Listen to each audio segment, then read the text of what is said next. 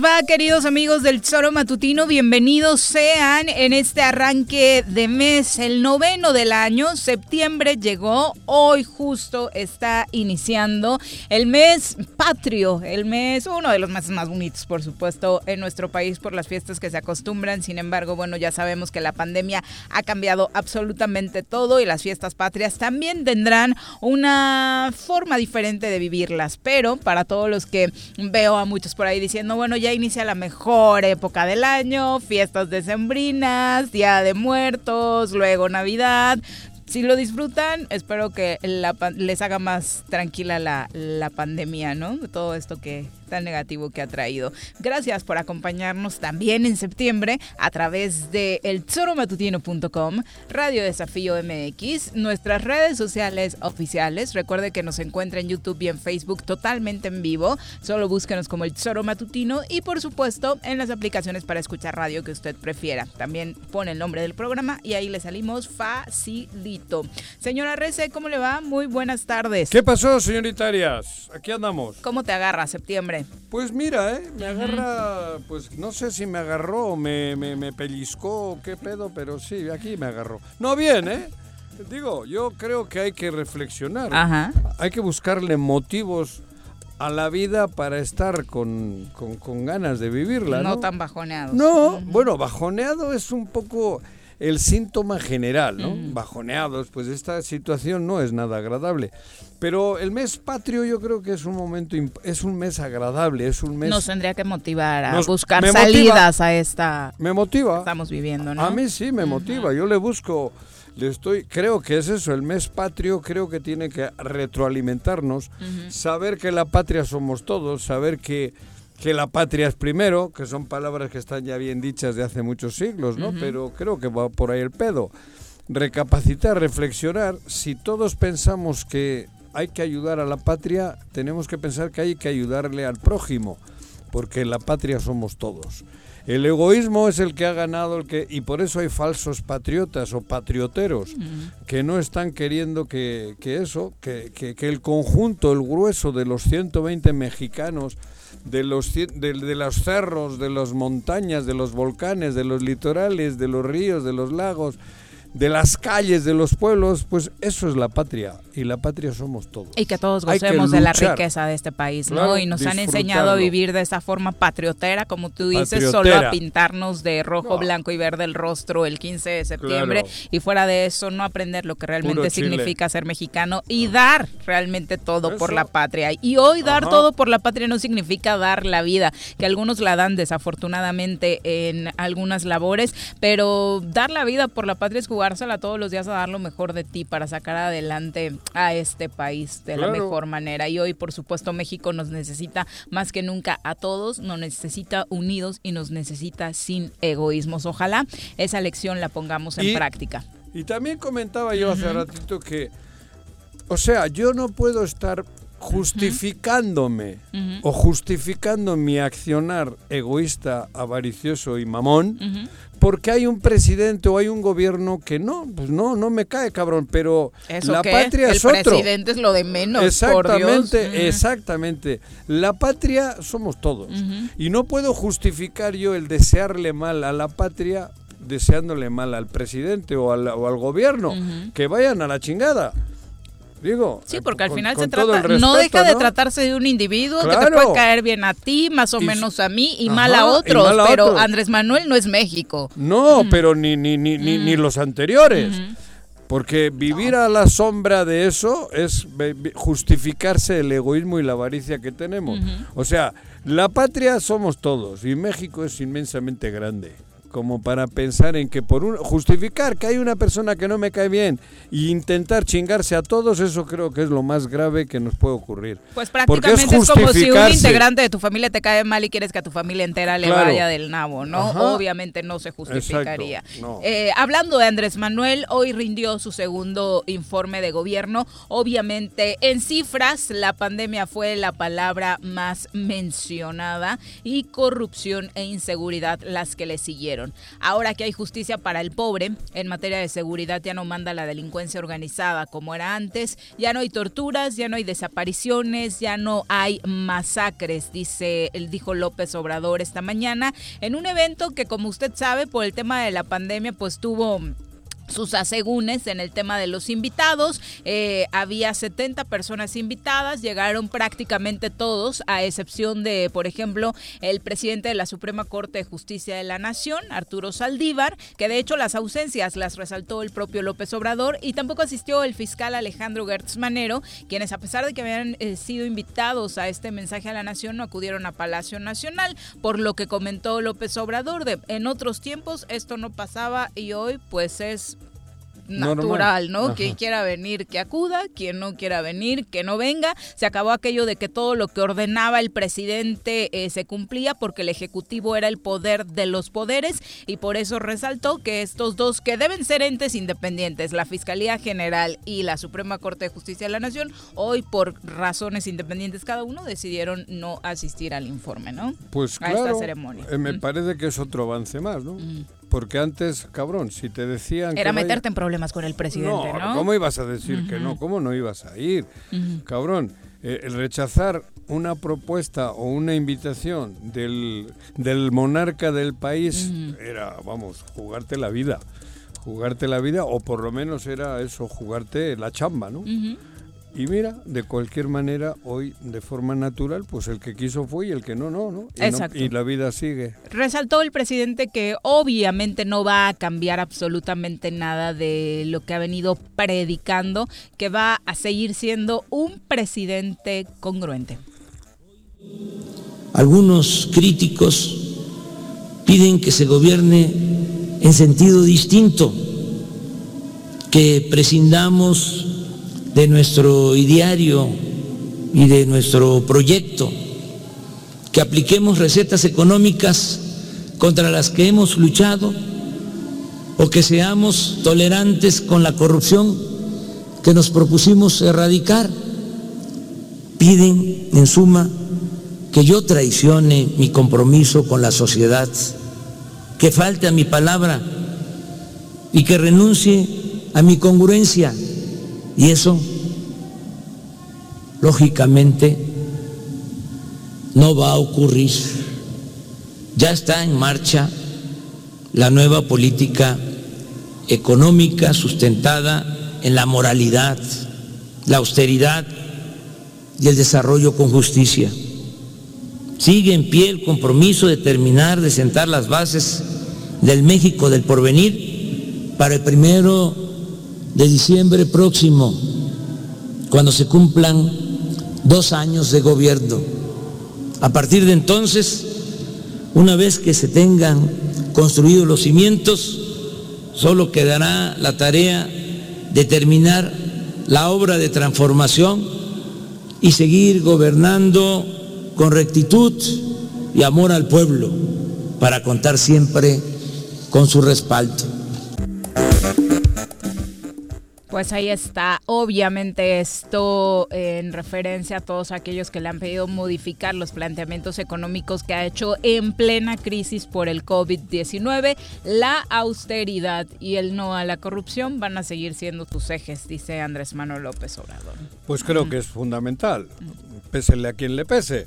Este país estaba podrido por corrupción. Y lo primero que hay que atacar para que salgamos airosos de, de, de, de, esta tragedia, pues es eso, intentar erradicar por todos los medios la corrupción, porque ha sido la forma de vida que nos han llevado los últimos 40 años. Y el que me diga que no, creo que se miente.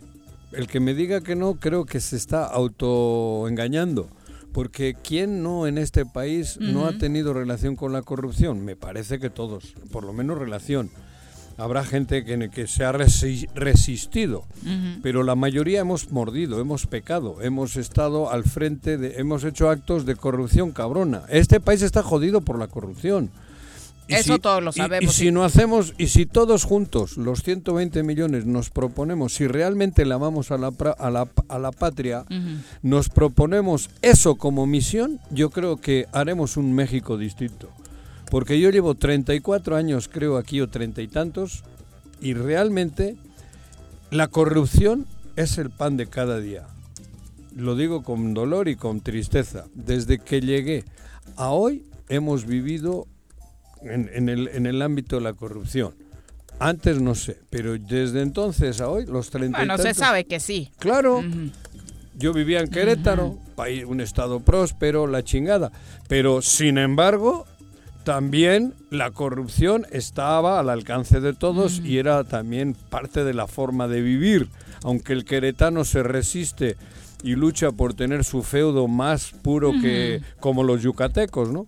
Pero en general es eso. No, nos guste o no Andrés Manuel, vamos a proponernos todos este mes y hacer patria de esa manera.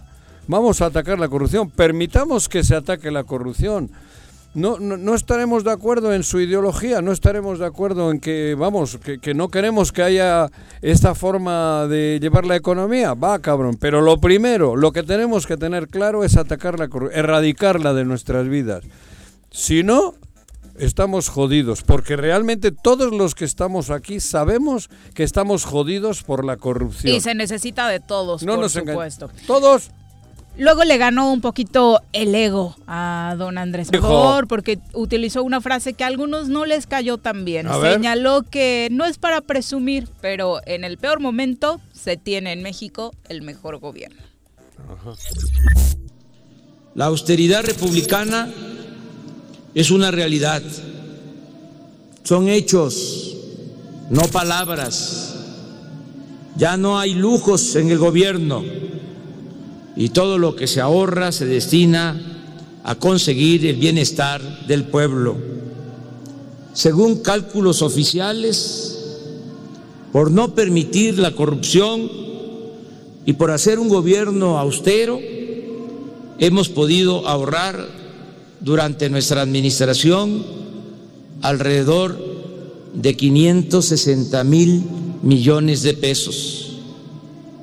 No es para presumir, pero en el peor momento contamos con el mejor gobierno.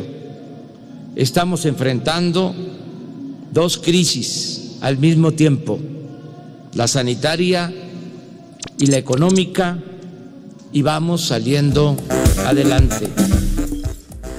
Sí, sí, algunos lo señalan por ahí de egocéntrico Andrés Manuel López Obrador por estos dichos más allá de la frase, lo que cabe resaltar es que la corrupción, castigar la corrupción es medible y ahí está esa cifra. ¿Cuánto ahorra el país si la lana no se va a donde no debe, que es a los bolsillos de particulares, ¿no? A mí me parece lo más trascendente de esta parte que escuchamos más allá de si le ganó o le no. Es que por eso te digo, hablar del informe de hoy creo que no es no hay no hay nada nuevo porque día a día lo va diciendo, ¿no? Solo hace un resumen de lo que en 365 días ha ido comentando todas las mañanas. Pero bueno, que déjate de hostias, no sé si es el mejor gobierno, pero es distinto. Yo con esa me voy. habrá quien diga que Peña Nieto fue chingón. Seguramente lo dirá la, palomita, o cómo era la, la gaviotica. bueno, pero en aquel entonces sí, cabrón.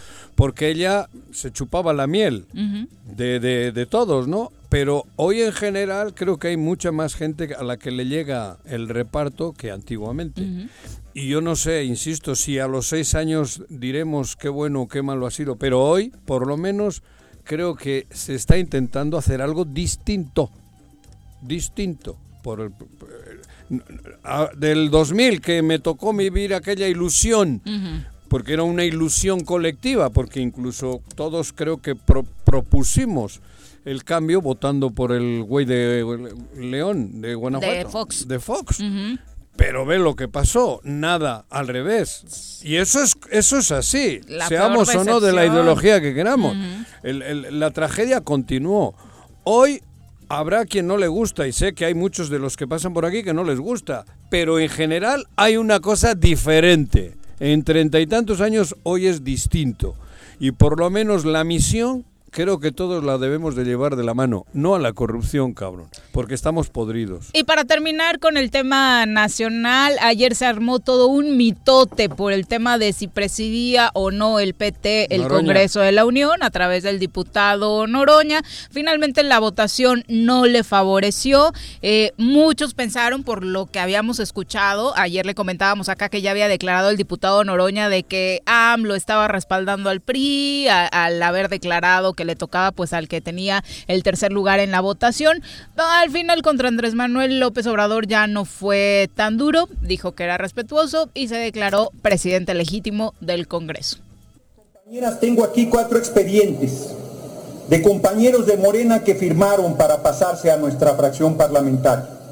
Y está Manuel López, al cual le agradezco de corazón su apoyo, que podría estar aquí también en estos cinco expedientes y seríamos más que los que presentó el PRI para legítimamente presidir la Cámara de Diputados y no los presentamos porque hemos cuidado a Morena, porque hemos cuidado la Junta de Coordinación Política, porque contrario a las campañas que nos han hecho, hemos sido y seguiremos siendo unos perdón, diputado, Perdón, diputado, perdón. Les ruego, compañeros, compañeras, respeto al orador. Adelante, diputado porque somos y seguiremos siendo aliados leales de la cuarta transformación. No vamos a romper la coalición Morena, PT, PES y Verde. No la vamos a romper. Vamos a seguir apoyando con todo al compañero presidente López Obrador como ha sido nuestra característica y nuestro esfuerzo. Efectivamente a nosotros no nos mueve la ambición, no queremos un cargo, no queremos una representación. Les digo a los que se han estado burlando que esta historia no ha terminado, que falta la votación y no veo cómo los compañeros de Morena le den un solo voto al PRI, a la pandilla criminal que fue mandada al basurero de la historia el primero de julio de 2018. Pero les digo más, yo soy presidente de la Cámara en el corazón del pueblo de México y con eso me basta. Con eso me siento muy orgulloso. Estoy en el corazón de la gente. Estoy en su respaldo. Pues ahí está. Saludos hasta Tepoztlán, diputado Noroña. ¿no? Bueno, Noroña tiene su... Tiene su estilo, tiene su característica, tiene gente que lo sigue, gente que le acepta como es. Digo, en este caso... Ah, congruente es, ¿no? Ya que estábamos hablando hace rato de no por un cargo iba a darle la espalda a un proyecto, ¿no? Claro, por eso te digo, él, yo creo que el PT trabajó todo para tener los la mayoría, la tercera mayoría en este caso, pero que la ha ido ganando sobre la marcha. No creo que fue así en la, el día de la urna, ¿no? Cuando se ganaron las elecciones. Sí, sí. Por eso, pero bueno, a mí no me desagrada lo que dice porque al final de cuentas podía haber roto y haber mandado la chingada todo y ir de héroe o ir de contracorriente, pero mantiene su coherencia junto con el PT, ¿no? Es especial. Noroña es un tipo especial que, que, vamos, sí es muy radical, sí es difícil que, que, que, que llegue a estar al frente del país, ¿no? Porque ese radicalismo no creo que... Pero está bien donde se ha mantenido durante Ajá, toda su vida sí, política, que es el pues- PT, ¿no? Lo decía Sí. Tania Valentina al final, el PT a nivel nacional lo que representa es a la izquierda Pero- más fuerte del país. no, no, y obviamente Noroña- Noroña encaja a la perfección ahí. Pero ideológicamente, el PT, bueno, él, él es un hombre, creo que de pura cepa de izquierda, pero el estilo... el- estilo lo, lo, lo, lo, lo, lo- lo pone siempre en un dilema donde las mayorías, aún siendo de izquierdas, creo que no... No lo ven bien. No lo ven, los, eh, vamos, No recordemos cuando los acaban cargando pues, en sus protestas. ¿no? Difícilmente va a llegar a ser el, el- el- el líder de, de- de la nación, ¿no? Digo, porque sí tiene un montón de gente que coincide con él. Yo en muchas de las cosas coincido también, pero bueno, luego hay que ser un poquito más prudente a la hora de- de trabajar por el bien de todos, ¿no? Él representa un grupo fuerte en el país, radical, creo que son muchos los seguidores que tiene, ¿no? Pero para llevar la administración del país creo que es excesivamente radical en su expresión. Sin duda. Este, y nos quedó claro en este debate que se hizo para ver quién se quedaba con la presidencia. Ahora aterrizamos en Morelos. ¿Qué ha pasado en el inicio del eh, tercer periodo de sesiones del Congreso del Estado? ¿Qué? Por tercer año consecutivo, Alfonso Sotelo va a presidir el Congreso Ah, de. Morelos, como se venía ¿Ya? observando. Ya hoy, eh, al arranque de esta ceremonia, acompañado del gobernador del Estado, Cuauhtémoc cuate. Blanco, eh, se confirmó ¿no? que él sería el presidente del Congreso. No hubo rotación, no hubo cambio en el poder, el PES va a seguir presidiendo y de hecho sumó una diputada más a su bancada, hablando del PT precisamente, la diputada Erika García, hasta ahora del Partido del Trabajo, anunció su renuncia a tal bancada y bueno, pasa a formar parte de la alineación del PES, de estos cambios que siempre se dan en el Congreso del Estado de Morelos. Y en la Junta Política y de Gobierno, la diputada de Morena, Ariadna Barrera, será quien eh, presida. En la Yo- mesa directiva estarán acompañados Alfonso Sotelo, la diputada Xochiquetzal, el diputado Galindo, eh, para, bueno, darle continuidad. Exactamente. Bueno, a mí estos trabajo. cambios, digo, la verdad, yo no entiendo cómo uno puede ser del PT, haber llegado al... ¿Qué al- acabábamos de decir del PT? Que Por representa la izquierda la más izquierda- extrema del país. La más ¿no? extrema, digo, y la, bueno, la, la- la- la izquierda con, con unos valores determinados. Y irse de ahí al otro polo, es que no entiendo. O, o no estaba, o no era, o no estaba. No entiendo ya la política mexicana. Del PT al PES no se puede pasar. Yo no puedo pasar De un extremo a del otro. Real Madrid al, de las Chivas. Vamos, De las Chivas a salvo que sea por dinero. Porque de las Chivas a la América te puedes pasar. Bueno, han ido por jugadores por cumplir un contrato. Ah, por dinero, Pero un por dinero, aficionado. por sí, dinero. me parece. Pero que- eso, un, una, un agente de Chivas no creo que pueda cambiar al día siguiente y decir ahora le voy a la América. Es imposible. Claro. Porque tienes tu corazón, todo tienes con.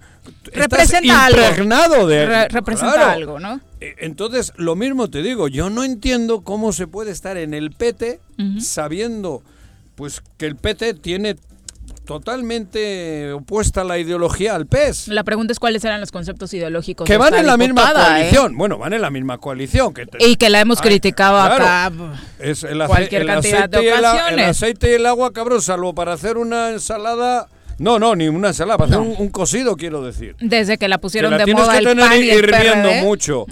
Pero el aceite y el agua no combinan casi nunca, cabrón, salvo que le tengas mucho tiempo en hervor. Pues nos han vendido, ¿no? Ese objetivo. Calentito. Desde que nacieron esas eh, coaliciones de extremo con el PAN y el PRD, de es que es para sacar Ahora al PRI del lugar donde hay casi casgos y demás. Nah. Andrés Manuel de pues me voy a aliar al PES porque tengo que por fin conseguir la presidencia de la República. No, no se entiende. Eso, de verdad. te digo, es Mm. la coalición fue rara. Pero que uno, yo, te digo, yo, Juanjo, tú, Viri, la- el, el- siendo de las chivas, no puedes al día siguiente amanecer y decir, puta, hoy le voy a la América, cabrón. Arriba Cuau. No puede ser, o sea, ni al revés, ¿no? Una, porque siempre hay un una distancia abismal. Yo no digo que tenga que ser odio, pero sí hay una distancia. Yo no puedo estar en favor de, del aborto, del aborto, del derecho a decidir y el otro y, día al no. otro día no, Un día a favor del matrimonio igualitario Claro. y el otro día no. No, o del socialismo, de la repar, del, De la repartición de la justa, de la riqueza nacional. Y la- al día siguiente ser ni- neoliberal, cabrón. ¿Habrá leído los conceptos de ambos partidos, la diputada? Por eso te digo, a mí me parece que hay no hay, eso es como lo que te dije, ahí hay cambios de equipo, sí, profesional por dinero. Pero en los Pero par- ellos no son jugadores, Juan No. José. Ellos son diputados, nos eso, representan. La gente que le votó a la diputada Erika que- García, de la que estamos hablando en este caso, eligió las siglas del PT. Por eso, Por al, algo. al PT le damos todos los meses un dinero, igual que a todos los partidos, para que hagan militancia, para que hagan ideología, para que trabajen con sus bases. Para eso es el dinero, yo así tengo entendido. Que tienen que crear cuadros, que tienen que crear mujeres, que tienen que crear jóvenes, que la chingada, para eso se les da un dinero. Al parecer no. Pero luego resulta que te traen un güey que no lo has fabricado tú, entonces, o una persona que no es de tu, de tu cosecha, que no es de tu cultivo, y luego pues por eso se van de un lado al otro, Exacto. como golondrinas. Bueno, es la una con 28 de la tarde. Vamos a saludar a nuestra compañera Griselda Salazar, Ah, que nos tiene detalles porque continúan estas mesas para pedir firmas a los ciudadanos sobre si quieren juiciar o no a los expresidentes. Estas mesas están en Morelos y vamos a analizar con Gris qué tal están funcionando. Gris, muy buenas tardes. Hola, ¿qué tal, Viri? Juanjo, muy buenas tardes, los saludo con mucho gusto. Igualmente al auditorio, así es, Viri, pues como lo comentas, continúan estas mesas de recolección de ¿Dónde? firmas y bueno, esta mañana eh, el la diputada Alejandra Flores Espinosa pues llevó a cabo una de las campañas de recolección de firmas, esto en el. Zócalo de Cuernavaca, Ah. para investigar y enjuiciar a los expresidentes que han hecho daño al país. Flores Ajá. Espinosa destacó que esto pues no es un tema de venganza, sino más bien de buscar justicia para los mexicanos. También señaló que en diferentes partes del país los ciudadanos pues están organizando, al igual que aquí en Morelos, para llevar a cabo estas campañas y como ciudadana pues ella dijo no es la excepción y de- se debe de contribuir para que se inicien las investigaciones a estos expresidentes, toda vez de que dijo pues es importante que se juzgue a quienes han saqueado al país, ya que no es justo que se queden impunes todos estos hechos de saqueos que han lastimado tanto a los mexicanos. Bueno, también les comento que la legisladora aseguró que es un acto de incongruencia que eh, ¿De? el que todos los ciudadanos pues no soliciten que se abran estas investigaciones y bueno, recordó que es importante pues que se tienen que recabar más de 500 mil firmas para que se solicite al Instituto Nacional Electoral que se abra la consulta y por ende pues las investigaciones. Reiteró que el llamado del presidente de la República, Andrés Manuel López Obrador, pues sobre este tema fue claro que por un lado pues sean los ciudadanos quienes se organicen como se está haciendo, mientras que por otro pues también lo hagan los diputados a nivel federal con la petición de la mayoría simple, también dijo lo pueden hacer. También finalmente Viri Juanjo les comento que Sí. puntualizó que esta campaña inició el día de ayer y se tiene una fecha límite para hasta el 15 de septiembre para poder recolectar estas firmas y aseveró que los ciudadanos pues deben estar unidos, así como los legisladores de Morena, quienes solicitarán en el Senado que se lleve a cabo esta campaña, por lo cual dijo, pues esto es un llamado general de los mexicanos a que se haga justicia por México. Hasta aquí se reporte, Viri Juanjo, regreso ¿Y, con ustedes. y- y dónde están físicamente las mesas para ir a firmar? Pásale ya al Zócalo, Juanjita. ese ¿Compras tu elotito? Ajá. ¿Sí? En el Zócalo de Cuernavaca ahí se encuentra esta, esta mesa de recolección de firmas. Mayores de, mayores de los 18 años, con el IFE, todo, le como Así Sí, te el están INE pidiendo el INE casualmente. el INE o esa madre, ¿no? Ah, qué bueno. No digo, porque eso dices que lo ha comentado Ale hoy, ¿no?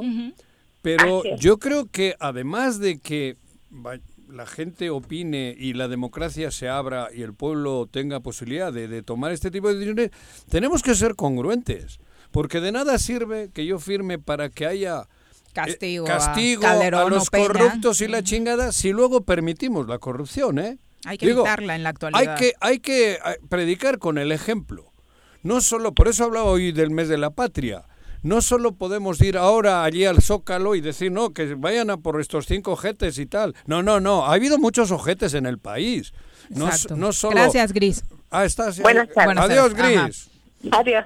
Digo, no, no solo esos cinco ojetes, porque hay una cadena impresionante de ojetes que no ya solo no alcanzaría ni a cinco, porque algunos Ajá. delitos prescribieron. pero pero no, so- pero ir a votar digo ir a firmar para que a los presidentes se les enjuicie y cambiar nosotros hacer esa promesa a la hora de firmar porque de nada sirve "Ay, ya, no, que enjuicien a, los- a estos cabrones no no no no vamos a comprometernos nosotros mismos y le digo a Ale y le digo a, a- a mis hijos a mis hijos les digo, no, no, no joda, no solo es dar la venia para que se les... en- Tenemos que cambiar a la hora de firmar, eso es nosotros también comprometernos a todos los ojetes que están robando, porque siguen robando, no permitirles que sigan robando.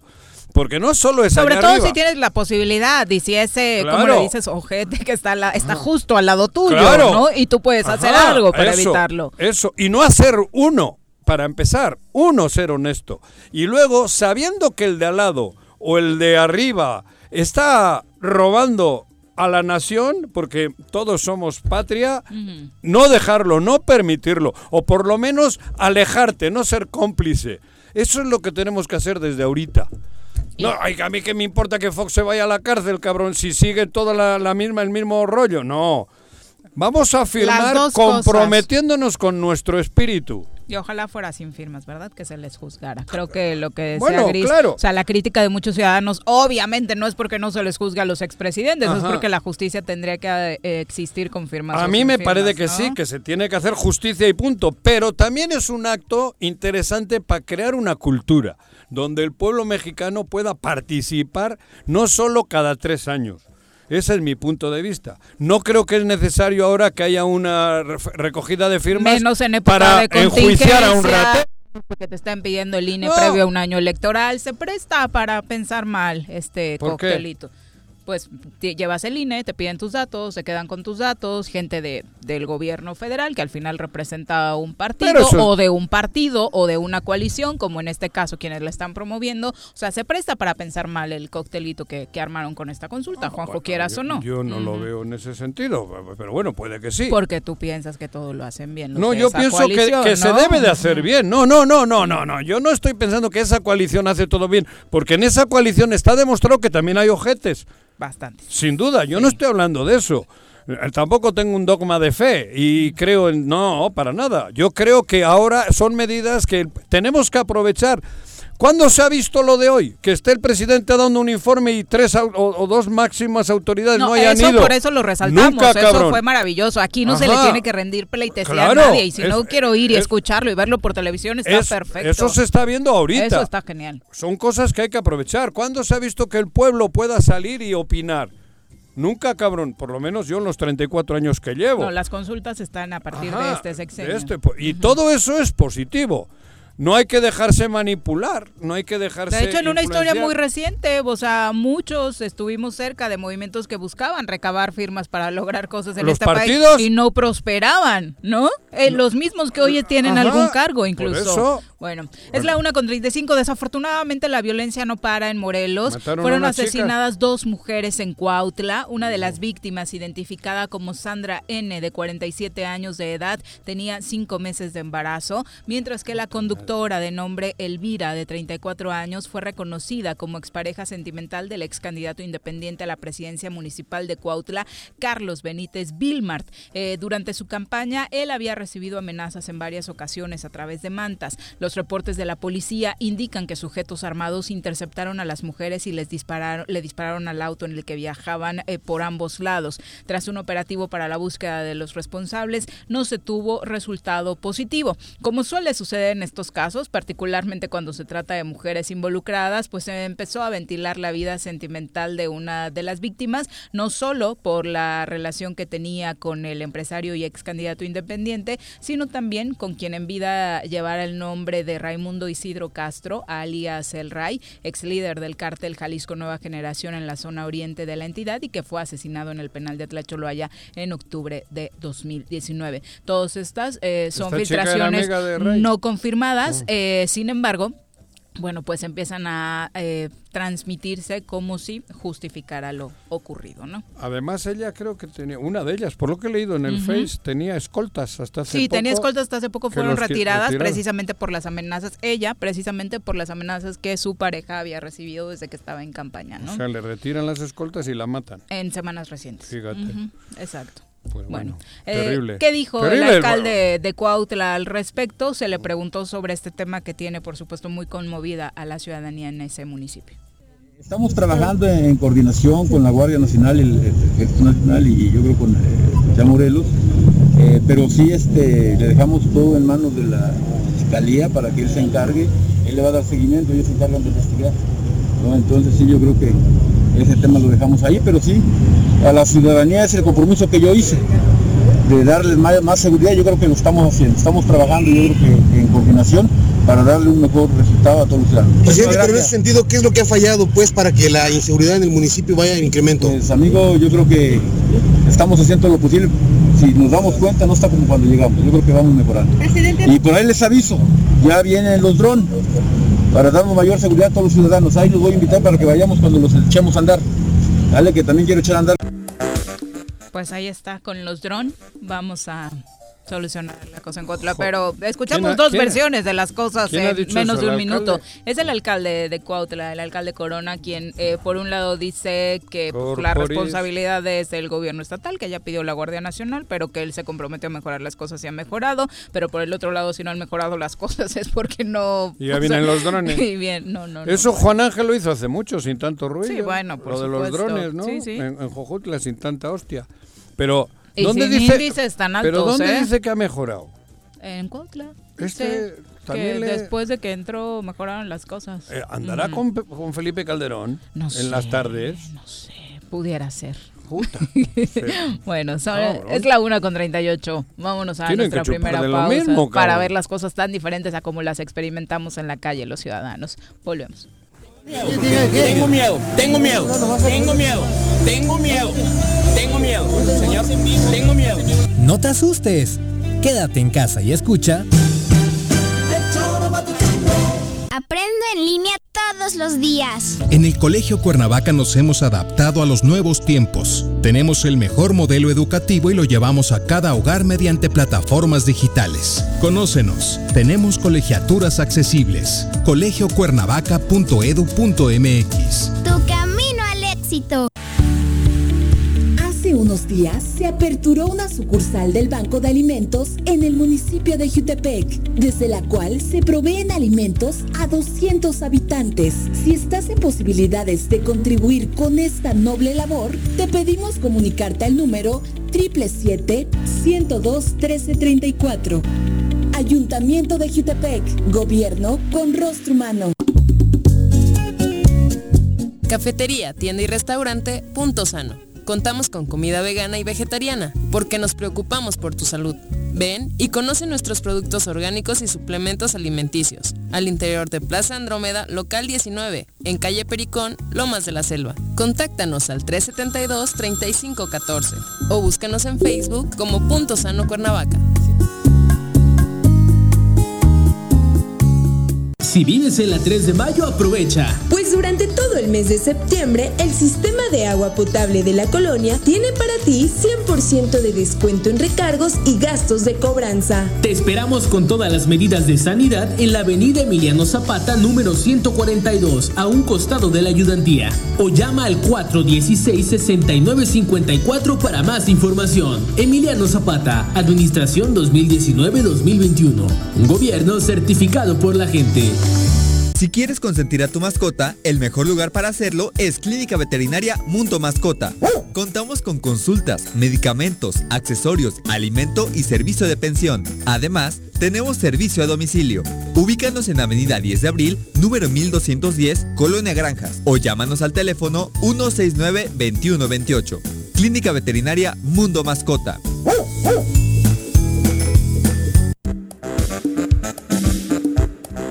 ¿Quieres interactuar con nosotros? Búscanos en nuestras redes sociales como El Choro Matutino. Agréganos en WhatsApp al 777-443-4208. ¿Y por qué no? Sintonízanos desde la página web www.elchoromatutino.com. También puedes llamarnos a cabina al 311-6050.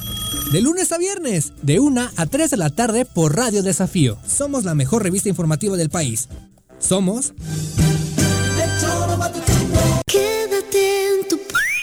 casa. Quédate en tu puta casa. Quédate. Y escucha...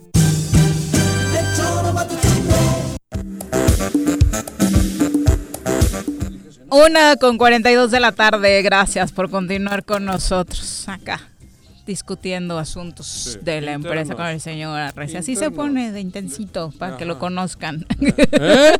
¿Qué ha dicho?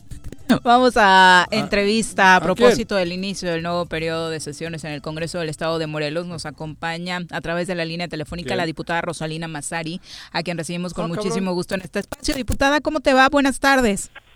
Hola, muy buenas tardes, Viri, muy buenas tardes, Juanjo, Hola. y muy buenas tardes a todo el auditorio que nos hace favor de escuchar. Espero eh, se escuche bien porque Sí. tengo cubreboca, estoy en mi oficina trabajando. Sí, diputada, se escucha, se escucha bien. Eh, del PRI, ¿verdad? Porque con eso de que de pronto en el inicio del periodo de sesiones hay cambios de partidos, de bancadas y demás, tú sigues siendo priista. Sí, yo surjo con los ideales del licenciado Luis Donaldo Colosio. Eh, creí desde un principio en que el país y un Estado se puede transformar con actitudes positivas, pero sobre todo con pulcritud, con honestidad y con mucha corresponsabilidad de que los cargos que tenemos debemos de trabajarlos. Y bueno, sí, he militado siempre en el PRI y en momentos de dificultad y en momentos en donde la gente le ha dado la confianza al PRI, ahí he estado. Así que no, Diputada. no me he cambiado a ningún partido, Ajá. a pesar de que en su momento he recibido también eh, invitaciones para sumarme a las filas de otros partidos. No voy a decir de cuáles, pero sí he Ah. recibido en su momento invitación. Seguro. He dado las gracias y sigo en el PRI. y Seguro, pero- trabajando pero- y con mucho optimismo. Pero bueno, eh, ya, ya, para tocar este tema por encimita, la verdad tiene que ser difícil, creo yo, ¿no? Porque no podemos tapar el sol con un dedo. Yo no tengo dudas de que tu pulcritud, como has dicho, y tu honestidad son intachables, pero ¿co- ¿cómo se puede estar en un entorno tan contaminado? Porque no puedo, no, digo, la- las evidencias son claras, ¿no? ¿Cómo se puede estar, hablo en general, tanto tiempo militando en un partido que ha sido objeto de tanta denuncia por temas de corrupción? Digo, me gustaría que me lo platiques porque realmente creo que es interesante, ¿no? ¿Cómo seguir con convicción ahí? Ajá, no? ¿cómo estar fuerte sabiendo de que, que- que- que las evidencias ahí están, ¿no? Digo, no solo en el PRI en general, pero, pero ya que eres prista con tanta fuerza, ¿cómo poder ser, como bien dices tú, pulcra, honesta, etcétera, y saber que en el entorno, pues hay un chingo de dudas? Es que desde que inicié mi carrera política, el primer cargo que tuve de elección popular fue ser diputada federal. Y cuando yo llegué ahí, aprendí lo difícil que es la política Ajá. y lo importante que es tomar decisiones siempre de la mano de la gente, por el lado de la conveniencia de la población y no personal. Ahí está la clave que nosotros tenemos que ir desarrollando en un trabajo cotidiano lo mejor de nosotros mismos, aprender lo positivo de muchos militantes del PRI y desechar lo super negativo de muchos militantes y simpatizantes del PRI que están señalados por actos de corrupción. Y eso es algo que por supuesto daña a, a una sociedad entera y sobre todo molesta muchísimo.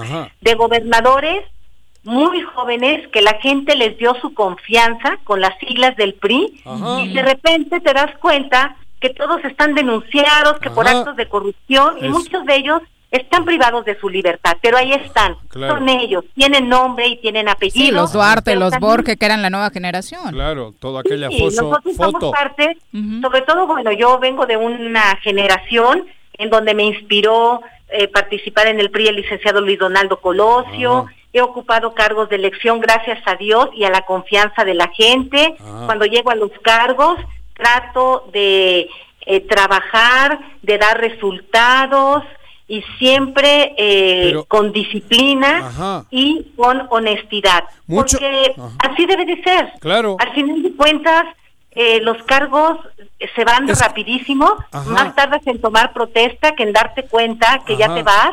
Claro. Hoy precisamente iniciamos el primer periodo del tercer año eh, constitucional Ajá. de esta legislatura y bueno, ya estamos en un año eh, ¿Electoral? preelectoral con un fuerte problema de pandemia, que es una crisis de salud, una, un fuerte problema económico que los que estamos ahorita con un cargo de elección este popular Sí. tenemos que ayudar y tenemos que hacer frente a la situación tan difícil que están viviendo las familias. Hay un Millones tema- de mexicanos, ¿eh? Hay un y tema-.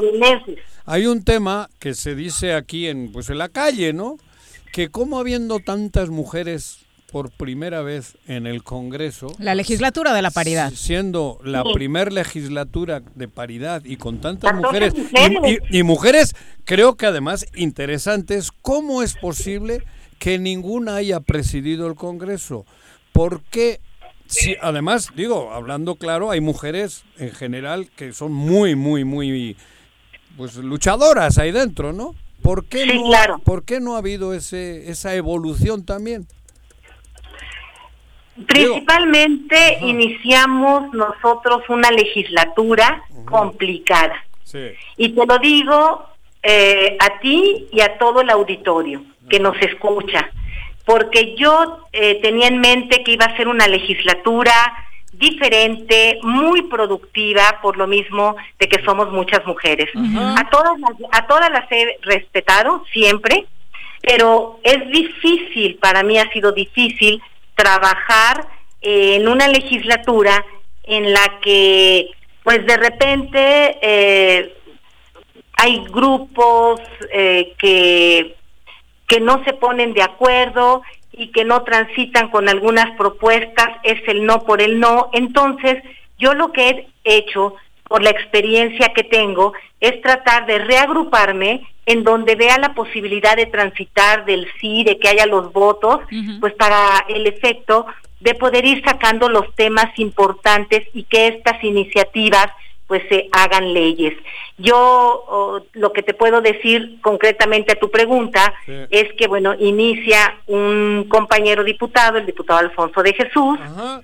Y ya posteriormente concluye el año, no, no hay los acuerdos debidos, vuelve a continuar y ahora se le refrenda por las mujeres y por los hombres pues esa confianza para seguir presidiendo la mesa directiva. ¿Que pudo haber sido una mujer? Por supuesto eso. que pudo haber sido una mujer, pero no se encontró el acuerdo y el consenso y si el diputado Alfonso de Jesús eh, logró esa pues amalgamar así esa confianza pues ahí está no yo inclusive Entonces- voté la Ujú. mesa directiva porque lo que yo más quiero es que independientemente si eres hombre o eres mujer en política es lo mismo. En política lo que vale son resultados.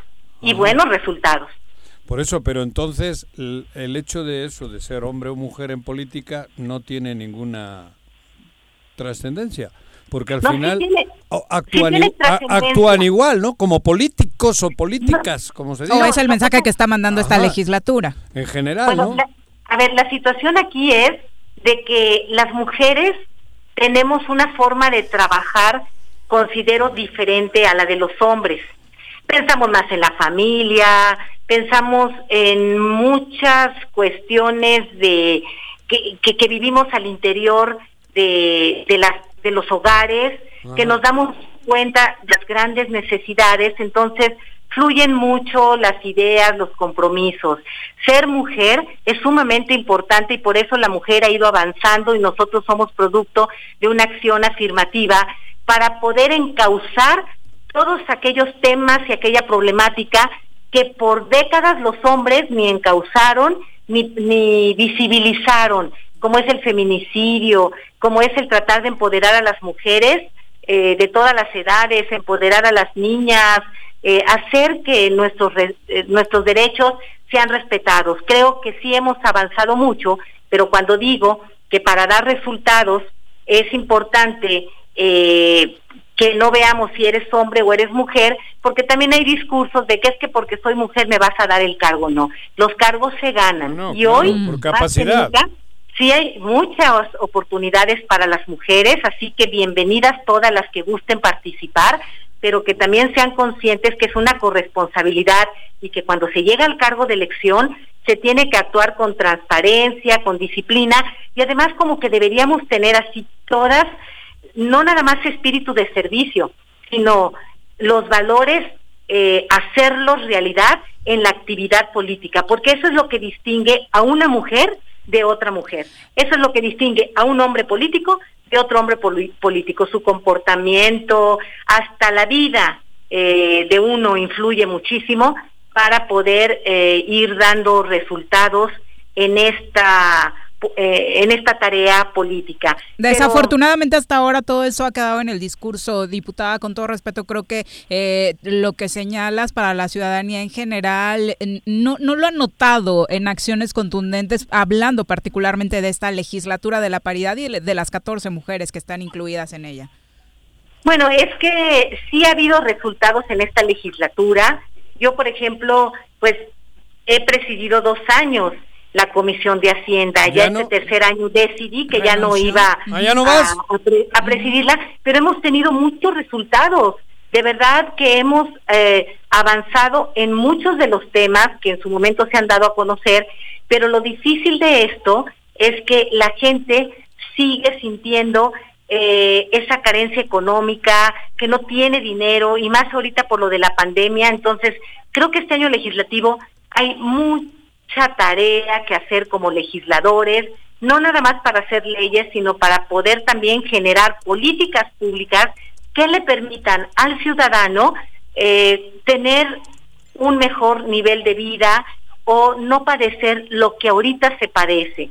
Eh, yo te decía en un principio, estamos conscientes que tanto trabajadores como empresarios con esta pandemia eh, se tardará, se calcula, 10 años en recuperarse la economía. Entonces, sí está muy difícil la situación y si a eso le sumas la inseguridad eh, pública, pues todavía es un detonante más, más fuerte que, que pareciera que hay una descomposición eh, social, pero también es producto no nada más de quienes en su momento pudiéramos ostentar el poder, sino donde voltees a ver hay gente inclusive que, que tiene una mentalidad que no cree en la pandemia, que ya no cree eh, absolutamente nada y es ahí donde nosotros tenemos que llegar y tratar de poner ese grano de arena para que la gente siga teniendo pues la posibilidad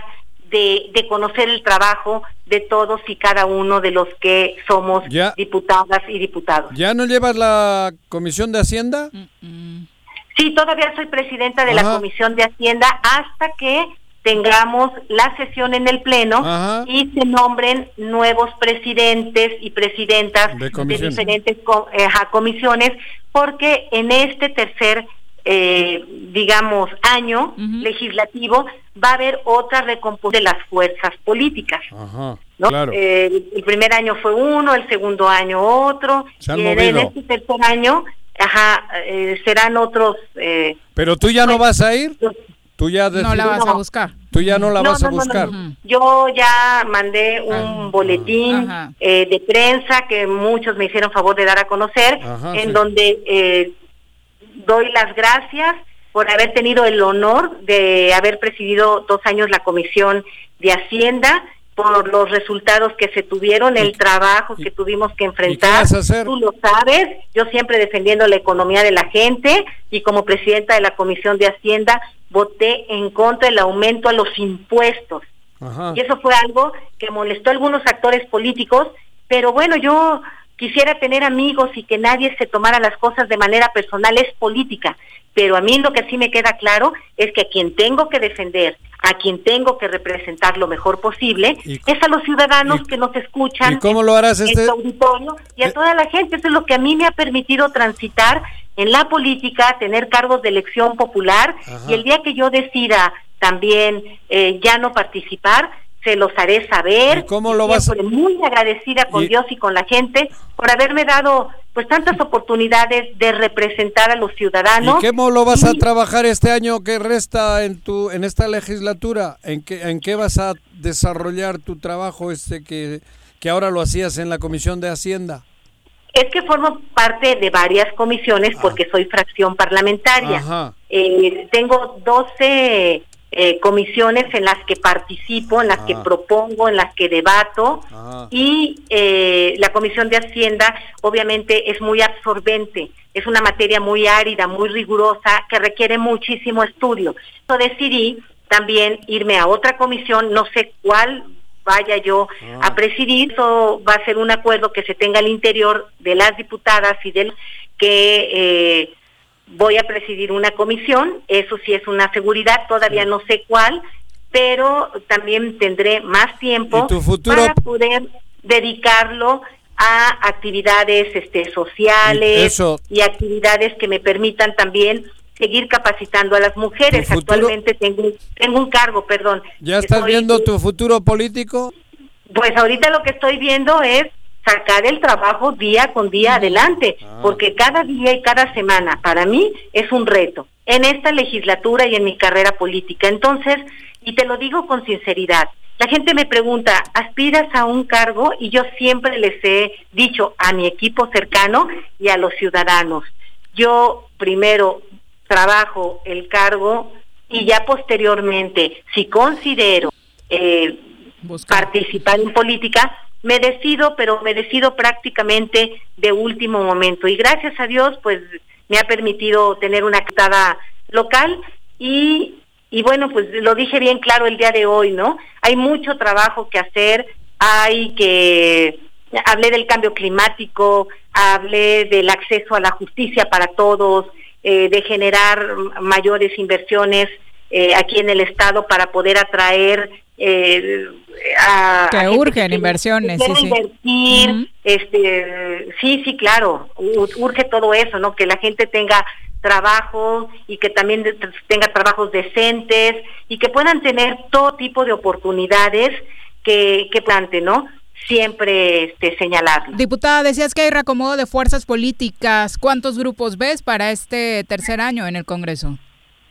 Pues el, el grupo parlamentario de encuentro social, que es el del PES, que el día de hoy este, pues le dieron la bienvenida a la diputada Erika, que eh, había estado o, formando parte del grupo parlamentario del PT, y bueno, pues ya, ah, ya son cinco diputados, eh, el grupo eh, parlamentario de Morena, ah, recientemente el grupo parlamentario del PRD ya con dos diputadas, y prácticamente pues son todas las demás, somos fracciones parlamentarias ya. Pero hemos sabido que aunque no compartan el mismo partido, pues se aglutinan en las decisiones. ¿En cuántas fracciones estará dividida eh, dividido el Congreso? Teníamos el grupo de, de las eh, mujeres, eh, De las la- siete, sí, ¿no? de las De- siete el- en la legislatura, bueno, en el periodo anterior. Ahora, ¿qué va a pasar?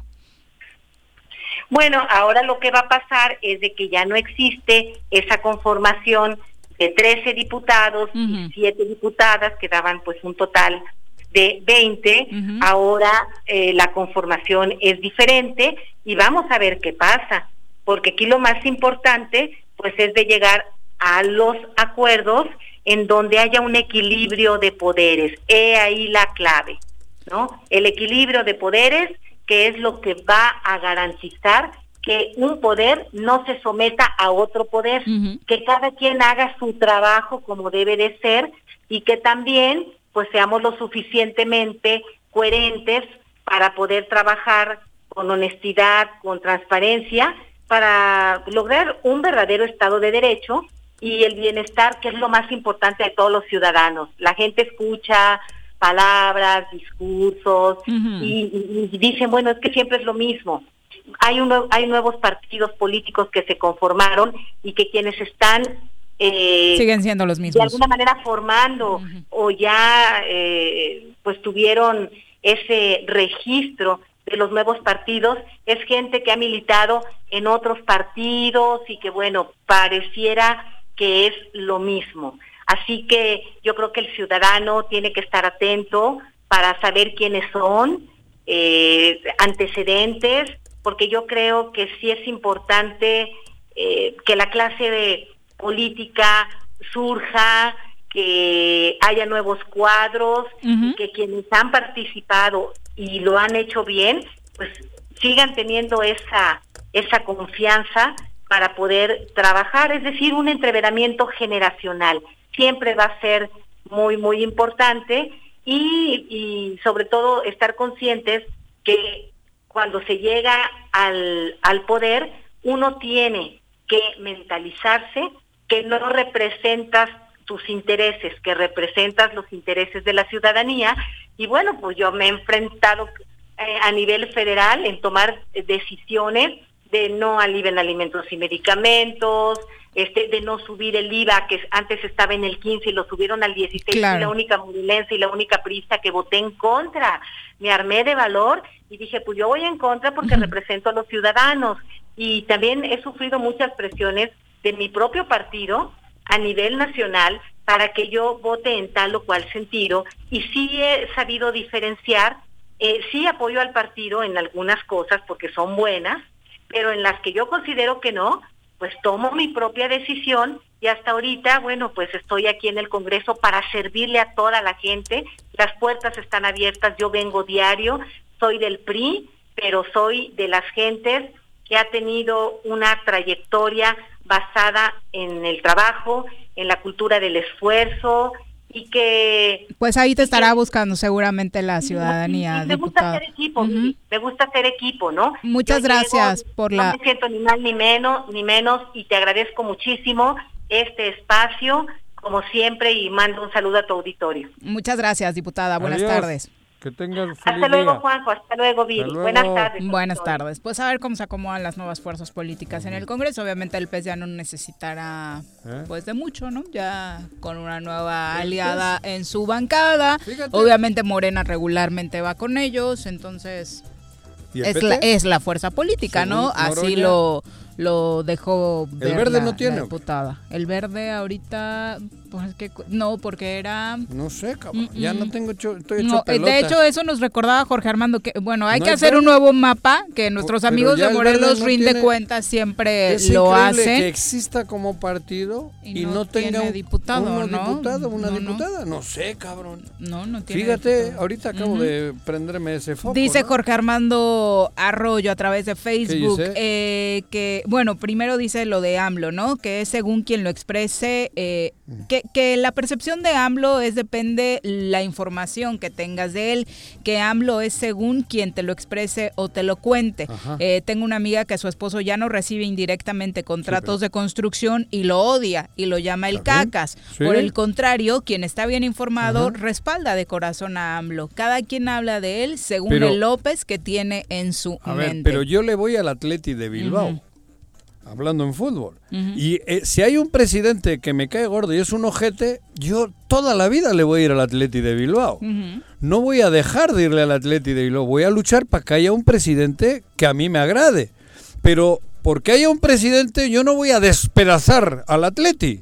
Yo, si hay un presidente ahora que no es de mi agrado, no le puedo desear mal a México porque me estoy enmierdando yo solo. Claro. Eso es lo que digo. Hay que ser vamos, hablar de que tienes un presidente caca, ¿o qué ha dicho que le dicen caca?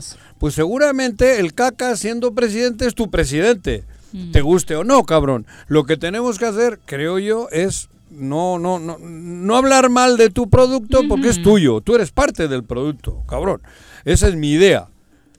Por eso, hablando hasta del tema de Messi, creo que por ahí va el asunto. Messi es una persona que Cataluña lo ama. es mucho más allá de un futbolista, por eso creo que lo debería de haber pensado mejor. Es punto y aparte Messi. Es punto y aparte. Y si tiene un presidente pendejo el Barcelona, no tú que eres el ídolo de 8 millones, no el ídolo, o sea, no tienes una pelea con uno. es mucho más el Barcelona, es mucho más Cataluña. Y entonces, bueno, estoy tocando el tema de Messi porque para mí por ahí va la reflexión. Bailer Alejandro Castañeda dice de la diputada que hablan, que cambió de partido, eh, pues hay que recordar que, la, bueno, es que no es la esposa de Julio Yáñez. No, Erika es- García estaba en el PT, llegó por el PT y se cambia al PES. Tú dices eh, la diputada Naida, ella eh, dice, hay que recordar que es la esposa de Julio Yáñez, se ganó un lugar al Por ser el suplente plurinominal de Melisa Torres, esposa de Rodrigo Galloso, exacto, ni siquiera era la candidata, A la eh, exacto, la titular de la candidatura. Eh, obviamente llegó por las siglas del PSD y después se pasó al PT y ahora llega al PRD. Es decir, Ajá. tuvo dos bajas el PT y por eso ahora solo queda la diputada Tania Valentina. Solo queda en esa, Tania en en el esa bancada, ¿no? Por eso, y te digo, yo, esto de la política ya es bien fácil. Voy a ir normalmente, me compro una pecera, primero en una ferretería, y luego voy a donde venden peces. Ah, Galindo, ¿no? ¿o Galindo sí eh, se ha cambiado el PES? Galindo es del pez. Del PES, ¿verdad? Sí. Sí, no, entonces hay que actualizar su No, página, no señores sé, del Congreso. No sé, no sé. Por eso, pero compras una pecera vacía, le pones agüita y luego te vas por cada uno de los lugares de las estas, ¿cómo se llaman? Eh, Mundo mascota, ¿qué es? Mundo mascota veterinaria. Veterinarias, cabrón, y te vas comprando pececitos y los llevas a la pecera, no necesitan más pedo. Eso te digo, porque ahora ya nos traen así de locos. Acabo de escuchar que el PT en el estado, en el, en el gobierno fede- en el Congreso Federal tenía cuatro de Morena para ver si le daba los votos a Noroña, Exacto. pero ya se regresaron porque ya no hicieron falta, cabrón, porque Noroña se la peló, se la pellizcó, perdón. Entonces, por eso te digo, esto, esto ya, la, ¿qué es democracia? ¿Qué es la democracia? Sí, mira, Esa ya es mi pregunta. tengo acá el mapa que nos hacen nuestros amigos de Morelos Rinde Cuentas. dice Morelos? Eh, en la conformación, los cambios de partido en el Congreso. Ajá. Iniciamos otra vez la lista. Cambios de partido. Andrés Duque entró con Morena, está en el PES. Pepe Ujú. Casas entró con Morena, se pasó al PT y después se declaró independiente. Ajá. Naida Díaz entró por el PCD, después estuvo sin partido, eh, después el PT y después el PRD. Mira. José Luis Galindo entró por el PT, se pasó al PES. Marisela Jiménez entró por el PES, se pasó a Movimiento Ciudadano. Ándale. Marcos Zapotitla entró por Morena, se cambió al PES. Ana Cristina Guevara entró por Movimiento Ciudadano, se declaró independiente y tiene partido, ¿no? Ahora o sigue No independiente. sé, no sé ni Eh, quién bueno, es esa chica, no. Digo, la de verdad, no. Movimiento Ciudadano. Sí, pero no, no, no, no. Eh, no, no Keila Figueroa, bueno, ella de Morena, Morena. se declaró sin partido y regresó a Morena. Morena. Y Erika. García, que es el cambio más reciente del PT al PES, ¿no? Entonces son los Y cambios que siguen las otras chicas el y el gato que siempre fueron morenas. Ellos siempre fueron. No No, sé. ajá, estos nada más son los que cambiaron de partido. Ari, ¿no?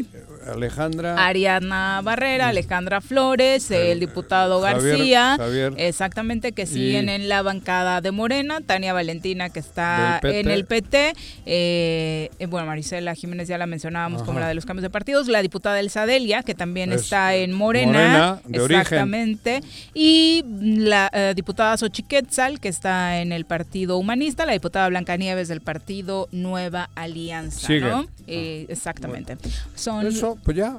Las dos con diez. Pero, Pero el- qué el- triste que tengamos que hacer cada inicio de periodo Sí, un mapa. cabrón, por eso. ¿En qué equipo juega? No, ayer metió un gol con el Cruz Azul, cabrón. Ah, no, pero hoy está en el... Ni la FIFA lo permite. En el Necaxa, Dios. cabrón. Ay, güey. No. Entonces, dicen, por eso la democracia, la democracia va mucho más allá que esto, joder. La democracia no es un mercado.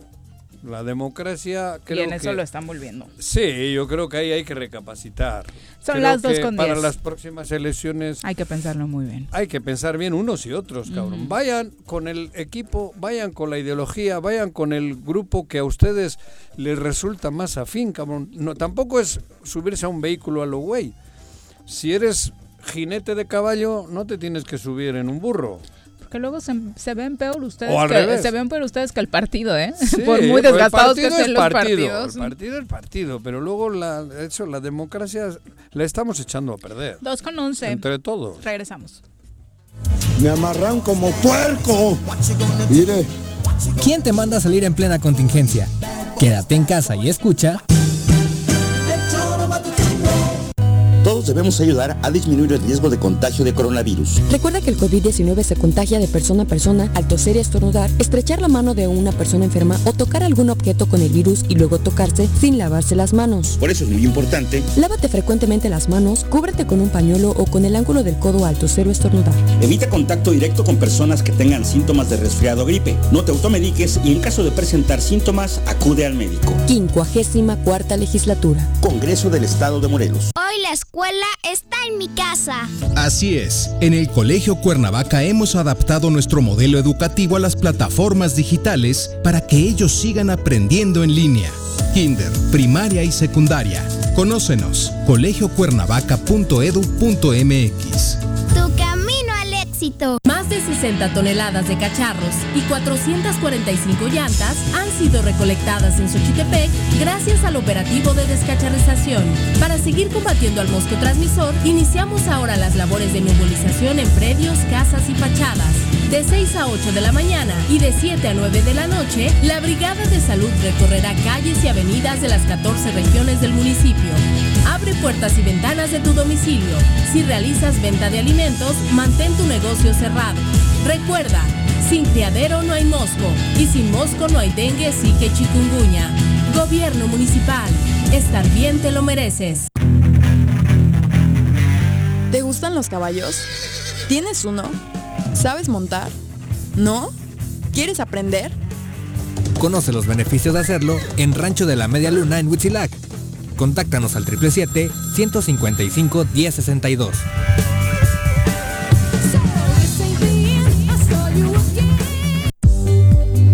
En Yautepec continuamos impulsando el deporte y engrandeciendo nuestro municipio, recuperando y remodelando el ahora Polideportivo Yautepec, mejor conocido como CDI, mejorando las instalaciones con el objetivo de volver las unidades punto de reunión de todos los ciudadanos. Agustín Alonso Gutiérrez, continuidad en el progreso.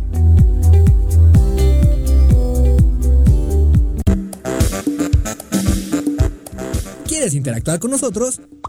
Búscanos en nuestras redes sociales como El Choro Matutino.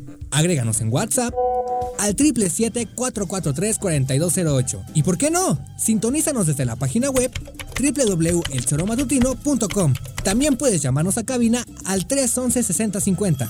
De lunes a viernes, de 1 a 3 de la tarde por Radio Desafío. Somos la mejor revista informativa del país. Somos...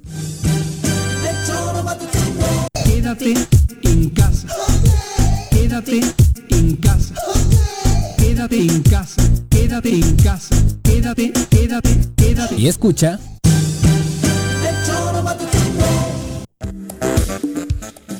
2 con 14 de la tarde. Nos da muchísimo gusto saludar a través de la línea telefónica a nuestro querido José Iniesta, director de el Festival Pixelatl, festival que obviamente ya es toda una tradición y que se celebra cada año en Morelos. Este año obviamente tiene una edición muy particular por todo lo que estamos viviendo. José, ¿cómo te va? Muy buenas tardes. José, ¿cómo te va? Muy buenas tardes. Iniesta. ¿Sí está? A ver si, si lo contactamos. Obviamente por todas las peripecias que nos ha hecho pasar la pandemia, la edición 2020 está siendo en línea. Se está realizando a partir de hoy y hasta el 5 de septiembre. Este festival será... ¿5 de septiembre? Ah, esta semana. Esta ah. semana solamente porque será en línea. Hay un gran cartel de ponentes. Obviamente había mucha gente que ya estaba comprometida con estas fechas, que no canceló, pero que ya no pudo realizar los viajes por obvias circunstancias. Ah. Y y, por eso se va a hacer totalmente en línea. José, te saludamos con muchísimo gusto. Buenas tardes. ¿Cómo estás, Viri? ¿Qué tal, Juanjo? Pues ya, ya arrancando este evento en línea, que es una locura. Yo no sé cómo se nos ocurrió hacerlo. No me quiero imaginar. Oye, cuéntanos desde qué momento del año. Hace un año que no te veo, cabrón. Y ni lo vas a ver este 2020. Ay, cabrón. ¿En qué momento del año dijiste, esto ya no va a poder realizarse como cada año? Desde marzo, desde finales de marzo. Desde que nació la epidemia, la pandemia. Desde ese momento ya. Tuvimos en marzo un evento, de hecho, nosotros, un campamento de proyectos. Y un día antes de que iniciara el campamento de proyectos, cerraron las fronteras de Francia, cancelaron los invitados de Estados Unidos. Y entonces lo hicimos todo virtual. Cuando detonó el problema, ¿no? Exactamente. entonces nos, dimos cuenta que no íbamos a poder hacer un festival como lo teníamos pensado. Como todos los años. Como todos los años. Y desde ahí empezamos a trabajar en, la versión en línea y ha sido súper complejo, con muchísimos retos. De verdad, las plataformas tecnológicas, a pesar de que nos han ayudado muchísimo, siempre pasa algo. O sea, es así como, como este de la ley de Murphy, que algo pasa. Duendes, hay, hay, duendes. hay duendes, es así, lo tenemos revisado, repasado, probado, ensayado y en el momento algo pasa. Se va la luz, se cae internet, baja la amplitud de velocidad, bueno, siempre hay retos. Entonces ha sido bien complejo, pero la verdad es que estamos bien contentos de poderlo haber sacado adelante. Porque Pero acostumbrados a aquello que físicamente estaban todos acá, que tenía una promoción chingona, que llenos de magia, eso, la convivencia. Va a ser un cambio brutal, ¿no? Los pavos pues reales. ahora, ahora vean nuestras redes, está pasando lo mismo, pero en la casa de cada quien. O sea, está, está bien padre de verdad nosotros estamos frustrados, sufriendo porque sabemos, o sea, nos, nos, damos cuenta de los errores que hay, de que empezamos tarde, de que de que no hay buena calidad de imagen, etcétera, pero la gente lo está disfrutando igual. ¿Ah, están subiendo fotos, están haciendo dibujos, están interviniendo en el arte del cine minuto y están poniendo pues fotos de las conferencias. De hecho, dan, de, búsquenlo en, en hashtag Pixelatel, todo lo que están poniendo en todas las redes y está padrísimo. Está sí, había alguien, un tuit que me encantó que decía que estaba viendo la conferencia y en la compu de al lado se puso un video de pavos reales para sentirse en las mañanitas, ¿no? Eso. Y después la pero pero eso está bien padre y la gente también subiendo este botellas de mezcal de cerveza, este a mí también se empedan virtualmente, cabrón. También se empedan virtualmente. cada, quien en su, casa. Ah, mira. Pero, mira, algo, algo que se me hace súper padre es eso, de que volvimos a darle una excusa a la gente a que saliera de su día a día y que pudiera interactuar a través de, los espacios virtuales y aprender, porque es lo que estamos buscando, profesionalizar a la industria y además vincularla la cantidad de encuentros de negocio que están ocurriendo. Por eso Iniesta, pero el negocio, el negocio sigue saliendo. Porque al fin de cuentas lo que se pretende es que haya negocio en la industria y que sea negocio de ustedes. Y, claro. y, el cambio es de no, los estudios. de la industria. Hablo de la industria. te, incluyo en la industria porque eres un gran promotor, cabrón. Pero ¿dónde? ¿Cómo? ¿Cómo? Pues mira, la, la industria audiovisual, videojuegos y animación no se ha detenido. De hecho, las grandes plataformas siguen comisionando contenidos, series y largos. Ahora, por ejemplo, la nueva tendencia es animación para adultos. Como pues muchos adultos ya no pueden salir, están en sus casas, están consumiendo animación en las pantallas. Y es un género de animación que no se ha explotado mucho porque no había tanta audiencia. Y ahora con la pandemia, pues todo el mundo está viendo animación para adultos. Entonces, las oportunidades están creciendo y además es una industria que no se detuvo. Cuando vino toda la fiebre del COVID, lo que hicieron los estudios y las empresas fue mandar a los empleados con sus computadoras a sus casas y todos siguen trabajando. La industria sigue entregando contenidos, sigue estrenando contenidos y no se va a parar. Oye, ¿en la agenda cómo quedó? Finalmente, ¿cuál es el gran atractivo de lo que va a suceder esta semana? ¡Uf! ¡Uf! ¡Uf! no, no, está increíble. Para empezar, es el festival más grande que hemos hecho en toda la historia. Eso fue un plus que permitió esto, ¿no? Sí, sí. Tenemos más de 150 invitados de 17 países, paneles, actividades. O sea, nosotros tuvimos que ampliarnos días, de hecho. lo hemos pensado hacer del 1 al 5 y empezamos desde el 31, porque no nos daba no nos daba abasto el tiempo, las horas para poder meter a tanta gente que quería pues ayudar. Eh, finalmente la gente está ayudando al sector a que también pueda crecer y emerger. Y de invitados, bueno, o sea, ¿por dónde empiezo? O sea, Rebecca Sugar, creadora de Steven Universe. Nikki López, creadora de Santiago de Sí. Sofía Alexander, ella es mexicana, que es súper relevante. Ella es la creadora de Onyx Equinox, que es un anime que se va a estrenar en noviembre por Crunchyroll, basado en los aztecas. Entonces está padrísimo. Sí, va a estar padrísimo. Eso me, me emoción. Que es tener nuestro, nuestra primera serie de aztecas en anime, además. Creada por una mexicana, lo cual se me hace un hito sin precedentes. Claro. Entonces ya, de hecho ya tuvo su panel hoy a las 10 de la mañana, después va a tener un café la mañana, café con, donde la gente la puede hacer preguntas y respuestas. Tenemos también, no sé si estén enterados, de Carlos López Estrada es el primer director mexicano de un largometraje de Disney.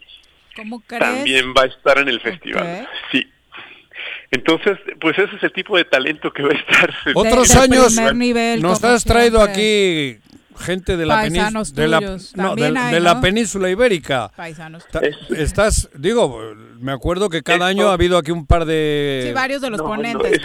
esos, de la península ibérica son unos triunfadores. De hecho, Ajá. este año también vienen con una delegación impresionante. Ah, ¿sí? Y, y sí, sí, sí, y apoyados por el ICA y Acción Cultural. Y además tienen un panel donde van a hablar de los incentivos fiscales para producir en España. España está apostando fuertemente para traer todo el negocio Sí. europeo. eh, y después también tendrán un panel donde van a estar hablando de talentos emergentes.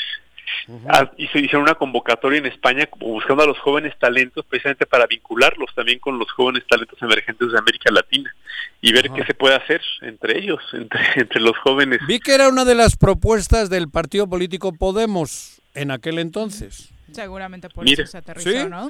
Sí, sí, lo Pues lo leí, lograron. lo, lo leí Sí. hace año y medio. Para quienes quieran participar, todavía tienen opción. Sí, pues bu- vamos empezando, llevamos apenas día y medio y faltan todavía pues cuatro días y medio de muchísimas actividades intensas. Además, el hecho de que sea el evento online nos permite tener también una biblioteca de actividades.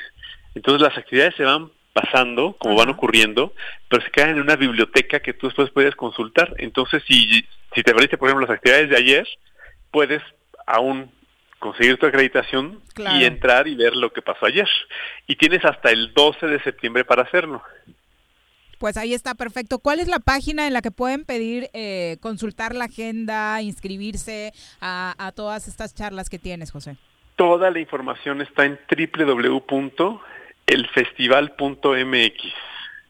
Oye, de verdad, Sin muchísimas pixelatel. felicidades. Sabemos que siempre es un reto, así, eh, pero este, este 2020 trajo muchísimos más y salieron avantes, como siempre.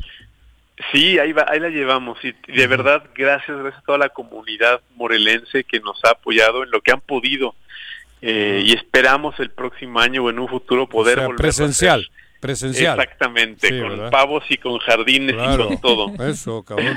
Muchas gracias, José, todo el éxito. Muchísimas gracias, Viri. Gracias, Juanjo. Adiós, mi querido amigo. Pixelatel. Pixelatl, exactamente. Chingón, que ¿eh? recuerden que, bueno, llevamos años conociendo a José con esta este rollo, esta idea de emprender a Oh. favor de, de la animación, de ¿Qué- conectar gente qué número de es todo este? el mundo. que- me parece que es el 9, ¿no? No sé. no Creo, ya no le preguntamos el dato Año- a año- José, año pero año con con año. año nos acompañan Sí. por acá y definitivamente se ha convertido en un estandarte, no solamente en México, sino en el mundo entre los festivales de animación, videojuegos y cómics. Vale la pena aplaudir los esfuerzos de morelenses que dejan en Claro. alto el talento local. Eso es lo que hace falta. 2,24, volvemos. Quédate en tu puta casa, quédate en tu puta casa, quédate. Y escucha. Si quieres consentir a tu mascota, el mejor lugar para hacerlo es Clínica Veterinaria Mundo Mascota.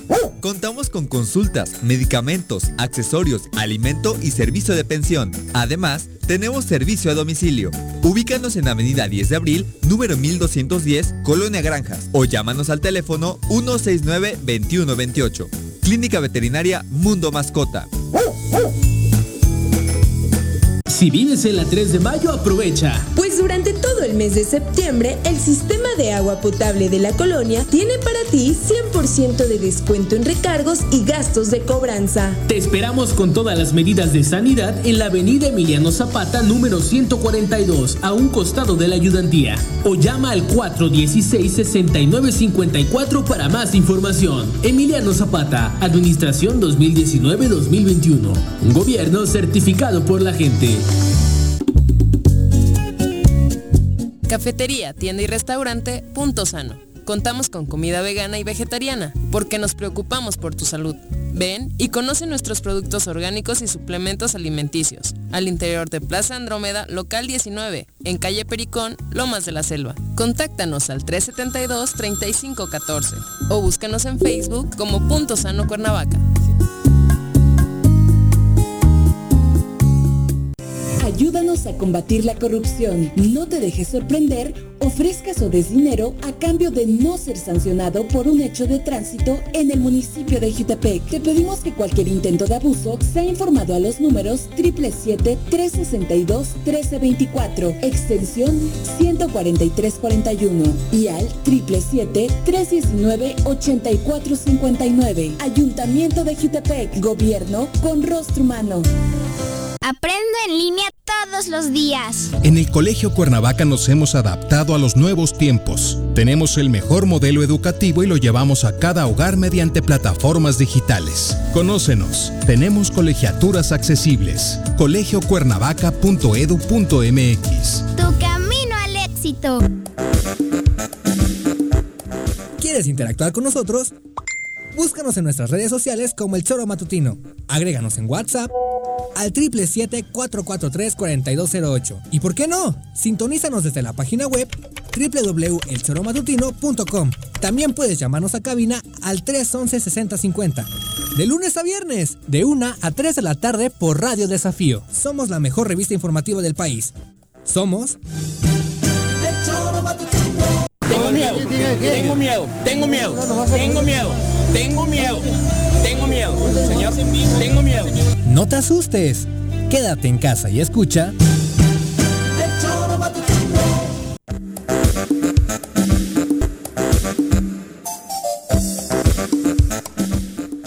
Gracias por continuar con nosotros. Hay hace rato que hablábamos de los Duarte, hay noticias sobre Javier Duarte nuevas. Eh, también estará enjuiciado por desaparición forzada, sumada a los delitos de corrupción, ¿Ese de lavado de dinero, de, el de Veracruz. El de Veracruz. Exactamente. Hay dos Duartes, ¿no? Sí, César, el de Chihuahua, y. Javier, el de Veracruz. Este es Eh, el gordito que le agarraron en Guatemala. ahí. Exactamente, Ah. un juez dictó una nueva orden de aprehensión en contra del exgobernador de Veracruz. Eh, David Lara Cruz era un elemento de la Secretaría de Seguridad Pública Estatal y desapareció el 12 de enero de 2016, luego de que elementos de la propia corporación a la que pertenecía lo privaran de su libertad. Hostia. Los hechos se registraron a su salida de las instalaciones de evaluación y control de confianza de la misma dependencia, repito, para la cual trabajaba y se está enjuiciando a Javier Duarte de Ochoa, exgobernador de la entidad, por su presunta participación en la desaparición de este elemento Es que- policiaco, dado que al parecer tenía información que podía involucrar al gobernador en otros delitos. Eso te digo, yo creo que hoy en día tenemos que estar unidos, pero unidos de corazón, porque ¿de qué sirve defender lo indefendible? ¿De qué? No entiendo. Esta, esto es una atrocidad. Ha habido gobernadores que se han sentido eso, lo- los reyes del mundo. Dioses, quitar y dar vida, matar, mm, hacerse con dinero a lo güey. Esas cosas tienen que cambiar. Yo creo que a todos nos tiene que unir ese esfuerzo. ¿De qué, de qué me sirve defender a... Digo, yo puedo tener una amistad con alguien, pero si la ha cagado, tengo que reconocer, reconocer que la cagó. Y punto. Creo que en el país hay mucho de eso. Tenemos que hacer actos de contrición, de reflexión y todos unidos salir adelante, porque es una barbaridad. Cada vez que escarban algo de estos sinvergüenzas que han sido gobernadores, es una verdadera brutalidad lo que se ha hecho en el país. Y la que viene, porque todavía la inercia es la misma. Tenemos gobernadores que están haciendo verdaderas barbaridades, porque todavía se creen, algunos por incapacidad. Virreyes les decías, Eso, los ¿no? virreyes, así los, los decíamos. Y ahora sigue habiendo virreyes. Por eso creo que lo oportuno es que, no, que nos unamos por el bien del país, de la patria, cabrón. Es una barbaridad. hay- esa- Hablando de los gobernadores actuales, ¿Qué? ya no quieren estar unidos en la CONAGO, algunos de Ah, ¿no? ellos. Ya hay y el, digo. el gobernador eh, de Tamaulipas, Francisco Javier Cabeza de Vaca, anunció su salida de la CONAGO. Mira. Dijo que la Conferencia Nacional de Gobernadores ya perdió su esencia federalista y no hay una razón sólida que lo invite a seguir en ella. Yo en lo personal te digo, ya no veo razón de ser, por eso ya estoy contestando eh, esta opción de no ser parte ya de una organización que, perdió su espíritu Ah. de contrapeso, que fue a lo que nació, eh, al diálogo claro, franco, que no debe tener con el ¿Quién es Ejecutivo este güey? Federal. La pregunta sería es cuándo fue contrapeso la Pero por eso le quiero... ¿No? ¿Quién es este? ¿De El qué gobernador de Tamaulipas. ¿Y de qué partido del es? PRI, ¿no? Ah, cabrón. Joder, ¿no han visto la foto de Peñanito con todos ellos?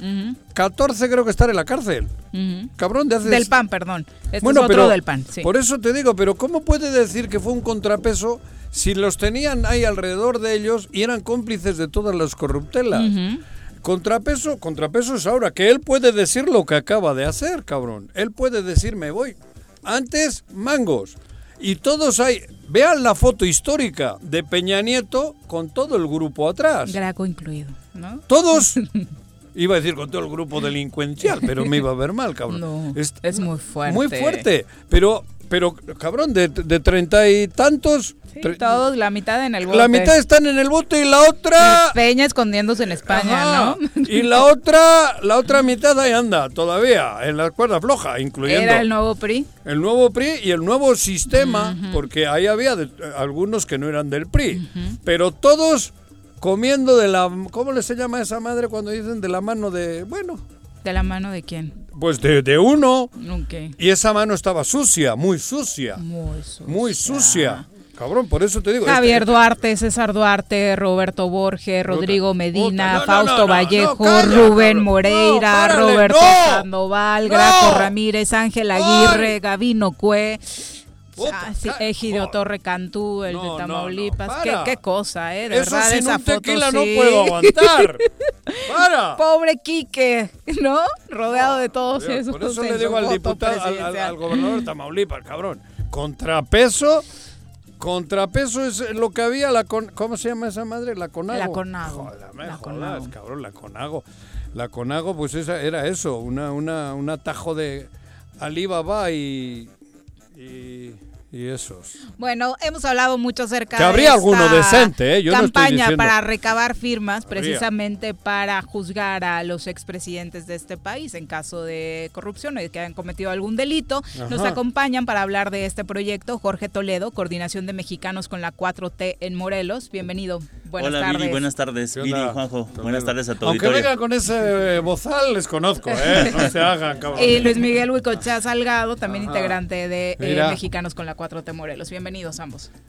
Ya Buenas te conocí, tardes. güey. Flaquito, ¿qué crees, pues? Ándale. Queríamos pasar desapercibidos Ajá. con el cubrebocas. pero- Ira. Jorge, cuéntanos de qué se trata. Pues mira, a- aquí aunado un poquito a lo que están comentando, como dice el peje, estos son niños de pecho, ¿no? Estos exgobernadores comparados con estos cinco expresidentes por los que esta iniciativa de juicio a expresidentes busca eh, vincular en un proceso que emane del pueblo. Ha sido muy criticada esta propuesta, eh, toda vez que existen otras vías para que se puedan enjuiciar a estos No, la- la expresidentes. vía de la justicia. Por supuesto. Digo, hasta ahora. Así es. Ajá, ¿no? Sí, la, la intención Hay quien de... dice que no es necesario Así esto es. para que la, la justicia se aplique. Así es, y tienen razón, coincidimos, creo que no estamos en un ánimo ni Pero siquiera... ¿quiénes son ustedes? ¿Por qué están acá? Nosotros integramos la, el colectivo Mexicanas y Mexicanos por la 4T a nivel nacional. Es un colectivo que busca eh, conciliar todos estos esfuerzos de simpatizantes por la cuarta transformación. Es decir, un esfuerzo que trascienda más allá de los límites que representa a Pero lo no mejor tiene- el partido. pe- Pero no Morena. O no sea, nada digo, más Morena. Son, digo. son, son Sí, hay simpatizantes Morena, con no nada Morena. más. Así Claro, es. Así digo, es. ahí- Y es que hay algo que se ha dicho, es a lo mejor un decir un poco impopular, que no le va a gustar mucho a algunos eh, participantes, sobre todo del tema específicamente de la militancia de Morena, pero lo cierto es que hay más obradoristas fuera de las filas de Morena que dentro del partido. Entonces, Eh, este sí, en esfuerzo... Morelos se nota mucho. Así es. Este esfuerzo de Mexicanos por la 4T a nivel nacional y a nivel local busca conciliar todos estos perfiles que han buscado respaldar al presidente que se ha encontrado solo. Estos dos años, la verdad es que con el conflicto interno de Morena, eh, el partido ha abandonado un poco estas causas y la iniciativa de recabar estas firmas para llevar a juicio a los expresidentes vuelca de nuevo este obradorismo a las calles, porque si bien no es una iniciativa partidista, la ciudadanía coincide mucho con este perfil Pero, de la 4T. Por eso a ustedes les digo, como jóvenes y como... ¿Por qué? Si vamos, lo- la crítica o las discusiones en este estudio hemos tenido por qué. ¿Por qué hacer esta consulta si tiene de la mano la posibilidad de enjuiciar a los ojetes? Digo, a, es. a- a todos en general, ¿no? Incluyendo los cinco. Sí, el- lo que no sé si Sí, ¿quieres pues se, se busca más allá de del fin de enjuiciarlos, el proceso que muy pocos lo entienden de esta manera, Ajá. pero es muy muy importante del fortalecimiento de la participación ciudadana. O sea, si no existen estos mecanismos de Crear conciencia. exacto. Y además una estructura, o sea, porque se necesita una estructura consciente que promueva no nada más este tipo de consultas, sino otro tipo de acción, de, De- la democracia temas. directa. Exacto, exacto. Y que pueda poner sobre la mesa en la agenda, en la agenda pública ciertos temas. Nosotros decíamos, bueno, sí, Andrés Manuel lo puede hacer o el, o el Congreso lo puede hacer, pero el Congreso no está aquí en el choro. Estamos los ciudadanos. Entonces, es, esa es la lógica, que desde abajo, desde las bases, se comiencen a, a construir ay, perdón, y Pero se fortalecer. supone que por eso ya los elegimos. ¿no? Que porque quienes nos están representando ya tendrían que tener esa lógica de Claro. juzgar, ya votamos para eso. Sí, sí, o Ya sea, elegimos esos perfiles. en Ay, teo- Viri. Sí. No, pero es que a mí me suena sí, sí. a que hoy en plena pandemia, gente aglutinada en diferentes mesas, en diferentes puntos, cuando Pero se ahora- supone que debemos seguir en casa, Habrá- filas y filas, pues, es, Es- que no se ha dado. Hay es varios la- puntos en donde se la han realidad- aglutinado. Donde la realidad rebasa la, la teoría, ¿no? Mm. de cómo Así deberían es. de ser las cosas y ya no obedece una realidad, entonces pues nos basamos en la realidad porque vivimos la realidad. Entonces necesitamos construir y fortalecer esos mecanismos de lo que deberían de hacer y no hacen. Pues, Sí, la democracia abonar. participativa en Exacto. todo momento, no cada tres años. Exactamente. Y, y por una torta o por un plato de lentejas. cabrón. Exacto. Sí, además que ha sido, no nada más por el tema de que es una de las promesas que hizo el presidente, ¿no? De llevar a cabo este juicio. Eh, nosotros consideramos que el hacer partícipe a la ciudadanía es no quitarle esa posibilidad que ha tenido restringida por mucho tiempo. Y coincido, creo que, y lo tenemos Pero va a ser obvio que gane el sí, porque yo creo que, di- bueno, difícilmente en esta encuesta, no sé quién se va a acercar a la urna a decir no, que, que- que Carlos Salinas de Gortari es una... Aparte es es eso, una el, resultado es obvio. Claro, entonces, ¿no? Así es, sí, e insisto, insistimos mucho en ese tema. El, el móvil. pero por esto- eso, o hay quienes dicen que es pan y circo.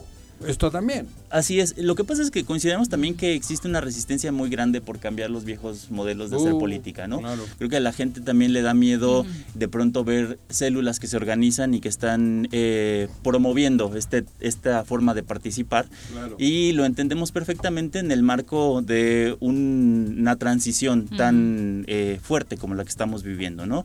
Yo considero que las políticas que se han implementado hasta ahorita a nivel eh, administrativo ah, todavía no se alcanzan a reflejar, pero creo que la esencia en donde podemos incidir, más allá de esas decisiones que por supuesto tienen la obligación de tomar nuestros representantes Claro. populares, se debe acompañar de un proceso en el que el pueblo esté organizado y activo. El punto en Morelos es solo uno, hay en varios municipios. ¿Cómo puede participar quien esté interesado? Tenemos una coordinación, afortunadamente, que está presente en los cinco distritos federales eh, electorales en el estado. Y estamos ya con mesas en Temisco, en el municipio de Jojutla, están en Cuautla, en Tepoztlán, Huitzilac y aquí en, Cuerna- en Cuernavaca y Jutepec. Son las mesas que tenemos hasta ahorita. Tenemos nuestra página ¿Se va que es ampliar a todo Mexicanos. el estado o? Estamos buscando que tengan por lo menos una mesa en cada municipio. Ahorita arrancamos con esas que comento y es importante que ¿Y tiempos? nos sigan. Es- Tenemos hasta el 14 de, de septiembre, Septiembre. para Septiembre. poderlas El recabar 15 da y el el 15 resultado. se presentan. Así es, estamos poniendo como fecha límite el 14 para que ¿Y bueno, cuáles estemos son en los tiempo de candados presentar. para que sea real, para que sea creíble? El principal es que se junten primero, o sea, la ruta crítica es juntarlas en estos días, presen- una vez que se presente eh, ya están las boletas, ya está todo. Ya la- tenemos los formatos en donde se están donde se están descargando, también lo podemos encontrar en esta página de Facebook Ajá. Mexicanos por la 4T Morelos. Mexicanos por la 4T y en el sitio especial que se ha habilitado juicioexpresidentes.mx. Ahí se tiene toda la ruta crítica de cómo se deben recolectar, hay incluso algunos pequeños infográficos para que no haya falla a la hora de qué datos tienen que Son tres datos los que deben A ver, ahí decía. Viri hace rato Lo que, de la credencial del que lector. es una forma de quedarse con credenciales de lector, No, no con los nombres, con los números, con las direcciones. Eso esa herramienta que se va a utilizar después No. de, de mala forma o No cómo? hay, eh, nosotros Porque no por ahí va más o menos Sí, el es, tema. es una de las grandes las críticas, que justo previo a un año electoral, pues Ajá. se está haciendo una consulta donde un partido, porque está Morena claramente como parte de los organizadores y el PT, pues estén quedando con los datos de la Bueno, gente, ahí ¿no? sí me gustaría hacer una, una puntualización muy precisa, que es que la iniciativa de esta consulta la conducen Omar García, sobreviviente de Yotzinapa, y la compañera Ariadna Baena, eh, desplazada por el tema de la violencia en Guerrero. Ambos iniciaron el procedimiento con el aviso de la intención para llevar a cabo esta encuesta y se han sumado partidos como Morena y como el PT a esta consulta, pero el origen es ciudadano. O sea, sí es importante hacer esa seña- ese eso. señalamiento y además en el tema de los datos, no- eh, todos los promotores de justicia, que son quienes están recabando estas firmas, no resguardan ni se quedan con ningún dato de dirección, ni ninguno Ni más que es que el que solicita, no, ninguna que- copia, no ¿Qué para nada. datos Nada más recaba quedan? el OCR, la Receta. Clave del lector, nombre y la firma. Así Nada es. más. Sí, sí, sí. Nada más. Así es. Digo, son datos que al final de cuentas eh, están, eh, los requiere el INE, ¿no? Y son, son esos procesos que nosotros tenemos que aprender a utilizar. O sea, que suenan y se prestan de pronto a las interpretaciones que se le quiera dar, de- dependiendo de la postura que se tenga frente a esta consulta. ¿Tú, Toledo, ¿a qué te dedicas? Yo soy arquitecto, soy, estoy terminando la maestría en estudios regionales Ah, y cabrón. pues hemos militado aquí en el, en el partido Ajá. durante un buen tiempo. ¿En qué partido? Específicamente en en Morena. Morena. Ah, en Morena. Hemos, hemos participado en el tema de la formación política, Ajá. diferentes círculos. ¿no? Tienes buen rollo, güey. gracias, No, gracias. no, hay que cortarle el micrófono a este cabrón. Sí, sí, sí, hemos, hemos estado ahí simpatizando con, con esta cuarta transformación. Más bueno. allá del partido, yo creo que el tema de la participación ciudadana es algo que nos ha estado ahí. Fuimos ahí con Luis en el. ¿Tú, Luis, qué 2018. estás haciendo ahora? Yo, ¿Sigues trabajando? sí, y Ah, pues arquitecto y politólogo. Ah, los- ¿También eres arquitecto? Sí, Ah, ahí nos cabrón, conocimos. Sí, ahí. Sí, sí, digo. Y me, llamó la atención, ya sabes que estuvimos en la candidatura independiente. Sí, ¿no? Y- me llama la atención, nos ha llamado la atención la participación ciudadana, Ajá. buscar que trascienda. Correcto. Entonces, la gente dónde tiene, dónde puede ir ahorita. ¿Cómo? Aquí en Cuerna están en, En Cuernavaca estamos con un, ¿no? en un módulo ahí en el centro. Sí, Tienen estamos- que guardar todas las medidas estas de la pandemia, Claro, cabrón, claro, ¿no? claro, las estamos Porque guardando. también dice que, que se están eh, amontonando. No, no, no, no han sido. El otro día fui a un cajero a sacar lana y me mentó la madre el de adelante porque me puse a medio a un metro, güey. Claro, sí. No, Sí, me dijo, no. me dijo ni hola. Sí, La intención en es la caja del súper también te A ver, güey, vete Y hacen atrás, bien. cabrón. La sana Puta, distancia debe un metro seguirse guardando. Juan José. No, me, me mentó la madre en, en, Yautepec, cabrón. Sí, sí, bueno, es que hay que Así cuidar guardan ese- esas ese formas. tema. Sí, sí, sí. Además que estamos buscando que no nada más se quede con este tema tradicional de ir al punto, sino también invitamos a la ciudadanía que descarguen el formato, lo llenen con sus familiares, que lo llenen con sus amigos y que nosotros podamos acudir como Ah, se promotores. descarga a- el- ahí está el formato. Así es, Lo así podemos es, copiar. así y- es. ¿Es, es la misma fórmula que se utilizó en la consulta del aeropuerto o en qué cambia? No, el tema aquí es que la estamos, esa consulta del aeropuerto fue justamente en otro de las vías que se establece que va esa consulta y que se aplica y que eh, tiene un carácter pues informativo. Nosotros estamos buscando que esta consulta trascienda al tema de que termine en una consulta que se efectúe coordinada por el INE y que tenga un carácter determinante. ¿no? Claro. Entonces esa es la diferencia. Digamos que otro proceso similar podría ser equiparado al tema de la consulta del petróleo, que se llevó a cabo anteriormente, también en un ejercicio de buscar que la ciudadanía participara. Perfecto. Bueno, para los que estén interesados, aquí en el centro de Cuernavaca, y decías, los otros municipios son. Tepoztlán, Cuautla, Huitzilac, Temisco, Jojutla, Zacatepec, Jutepec y para tener al día día todos los módulos eh, mexicanos por la 4T Morelos y en el Twitter 4T Morelos. Perfecto. Pues muchas gracias por Gracias a acompañarnos. ustedes por el ambos. Muy buenas Gracias, tardes. Son las 2 hasta con luego. 44. Regresamos.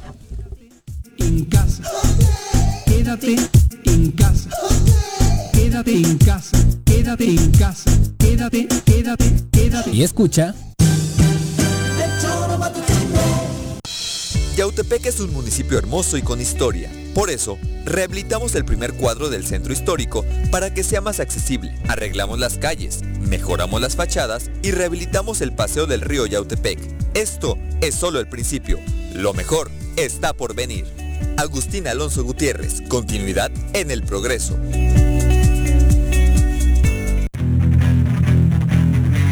¿Te gustan los caballos? ¿Tienes uno? ¿Sabes montar? ¿No? ¿Quieres aprender? Conoce los beneficios de hacerlo en Rancho de la Media Luna en Huitzilac. Contáctanos al 777-155-1062.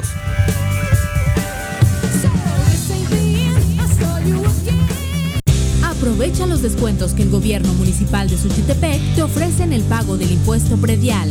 De julio a octubre, 100% de descuento en multas y recargos. Evita salir de casa. Ingresa al www.suchitepec.gov.mx diagonal predial y paga en línea o llama al 361-4110. Acércate, infórmate y regularízate. Gobierno municipal, estar bien te lo mereces. La escuela está en mi casa. Así es, en el Colegio Cuernavaca hemos adaptado nuestro modelo educativo a las plataformas digitales para que ellos sigan aprendiendo en línea. Kinder, primaria y secundaria. Conócenos, colegiocuernavaca.edu.mx. Tu camino al éxito. Todos debemos ayudar a disminuir el riesgo de contagio de coronavirus. Recuerda que el COVID-19 se contagia de persona a persona al toser y estornudar, estrechar la mano de una persona enferma o tocar algún objeto con el virus y luego tocarse sin lavarse las manos. Por eso es muy importante. Lávate frecuentemente las manos, cúbrete con un pañuelo o con el ángulo del codo al toser o estornudar. Evita contacto directo con personas que tengan síntomas de resfriado o gripe. No te automediques y en caso de presentar síntomas, acude al médico. 54 legislatura. Congreso del Estado de Morelos. ¿Quieres interactuar con nosotros? Búscanos en nuestras redes sociales como El Choro Matutino. Agréganos en WhatsApp al 777-443-4208. ¿Y por qué no? Sintonízanos desde la página web www.elchoromatutino.com. También puedes llamarnos a cabina al 311-6050. De lunes a viernes, de 1 a 3 de la tarde por Radio Desafío. Somos la mejor revista informativa del país. Somos... Me amarran como puerco. Mire. ¿Quién te manda a salir en plena contingencia? Quédate en casa y escucha. Dos con 48 de la tarde, saludamos con muchísimo gusto a través de la línea telefónica a la diputada Alejandra Flores. Eh, diputada, ¿cómo te va? Muy buenas tardes. Hola, diputada, buenas tardes. Creo que no nos duende. escucha, la perdimos. duende, bueno, vamos a tratar de recuperar la comunicación con la diputada. Se escuchaba que ahí, ajá, que ahí estaba. Vamos a ver si nos escucha para hablar y tener todas las posiciones en torno a lo que sucedió hoy en el Congreso del Estado de Morelos en este inicio del tercer año legislativo. Veremos cuáles son los acomodos políticos, ya poco a poco iremos conociendo las nuevas comisiones y demás. Diputada, ahora sí, con mucho gusto te saludamos. Buenas tardes. Hola, ¿qué tal? Eh, Viri, Juanjo, buena tarde. ¿Cómo estás? Excelente inicio de mes. Igual, del mes Igualmente. patrio. Que viva, que viva México, cabrón. ¿No? Eso. Eso, chingado. Eso, chingado. Oye. La bipolaridad de Juan. No, ¿cómo la bipolaridad? Ale. No, sí, tienes ya corazoncito mitad de español y mitad mexicano. Ahí ¿verdad, te equivocas. Ahí te equivocas. Exactamente. Te equivocas. 80% mexicano y 20% va- vasco. Y 20% vasco. Cuidado. Ah, bueno. Ay, mira que ya me cabrón. Ay, no. Oye, ya no eres la, ¿cómo se llama? La presidenta de la Junta. ¿De la Junta? ¿O cómo es eso? Ya no, ya Ah, mira. no. Ajá. Hay que recordar que esto es rotativo y anual, el tema de la Junta Política, y cumpliendo con, con los lineamientos y también con los acuerdos que hicimos en el grupo parlamentario, que también la coordinación iba a ser eh, Rotativa. rotativa y anual. Sí. Pues así lo, lo hicimos eh, y bueno, le dimos el voto de confianza a la diputada Ariadna Barrera, nuestra compañera, para que sea la coordinadora y a su vez presidenta de la Junta Política y de Gobierno. Ah, qué bueno. Uy, ya te va a dejar de hablar Juanji, ¿eh? ¿Por? Porque es bien convenenciero. ¡Ay, ay, ay, ay, ay, cabrón! ¡Es una chismosa! Es una chismosa. Te paso el tip, ya no te va a hablar así tan. Es más, yo pensé que iba a ser antes. Ari, que, que iba a ser Ari la de la entrevista. No, ¿Eh? antes de que fuera pre- antes de que fuera presidenta de la junta eh, también era su consentida ¿sí o no? Ah, Sí. ¡Tú! De- antes de que fuera Claro, y No. sigue siendo. Ahí está. No, pero además lo digo sin pedo. Diputada, lo hemos platicado en muchísimas veces en los últimos días. Una espinita que nos queda clavada es precisamente como ciudadanos, es que en esta legislatura de la paridad finalmente una mujer ya no pudo presidir ninguno de los años este Congreso. Pues mira, este, como grupo parlamentario tratamos de buscar la, la mesa, no se dio el consenso. Eh, al final, el día de ayer se eligió una mesa directiva que hoy, eh, pues también amanecimos en esta eh, sesión solemne, pues con la sorpresa de que tenemos tres diputados de un mismo partido en la mesa directiva, ¿no? Entonces, eh, se, se logró al final de cuentas eh, un, un desequilibrio en la mesa, pero bueno, esa fue la decisión que se tomó el día de ayer por la mayoría de los diputados. Eh, yo no estuve presente en esa votación, eh, pero eso fue lo que se logró en esta mesa, ¿no? Obviamente, pues estuvimos luchando desde un principio porque fuera una mujer la que presidiera la mesa electiva. Pero bueno, se le dio el voto de confianza a- al diputado Ponchito. eh, Alfonso de Jesús. Y, y bueno, que, que este año la verdad es que deseamos que, que se reivindique esta legislatura porque no hemos dado los resultados que los ciudadanos esperaban, ¿no? Ah, Si qué bien, bueno que- Eh, Eso eh, nos alegra que esté consciente entre ustedes, Claro. Ale, que hace mira, falta un extra. Yo, te puedo, yo te puedo hablar de, de lo personal, que yo sí me siento tranquila del trabajo que he realizado, porque he presentado iniciativas que realmente sirven, ¿no? he hecho un trabajo legislativo y de gestión que realmente eh, ha sido trabajado con la gente y se han presentado iniciativas muy productivas, se han- o sea, bueno, yo sí tuve, creo yo, eh, una hasta este momento un trabajo legislativo eh, productivo, eh, no como quisiera, porque también el segundo año pues hubo muy pocas sesiones, eh, pero este año yo creo que tenemos que hacer conciencia a todos los diputados y recordarás que esta, el, el resultado de una legislatura no depende de una diputada, le- Claro. depende de, de 20 diputados. Del en este colectivo caso. de diputados. Así es, entonces eh, sí nos falta mucho eh, por darle, por cumplirle, por responderme, por responder a los ciudadanos y tenemos un año, tenemos un año, decían por ahí, ya está la cuenta regresiva y tenemos un año para reivindicarnos con los ciudadanos que nos dieron el voto de confianza para estar aquí. Yo he hecho lo propio, he tratado de sumar, he tratado de, de estar con la gente más en los tiempos más complicados que son eh, los que estamos viviendo, pero sí, como legislatura creo que eh, debemos de, de tomar un rumbo diferente, de realmente llegar a, a acuerdos necesarios que, que nos lleven solamente con el mismo objetivo, que Ajá. nos unifiquen un solo objetivo y que sea el darle resultados a los ciudadanos. Y ojalá y este año al- sí nos unifique ese objetivo a todos, ¿no? A los 20 diputados. Ale, tú eres una persona que pertenece a nuestro gremio, diríamos. Eres Así es. Comunicador. comunicadora.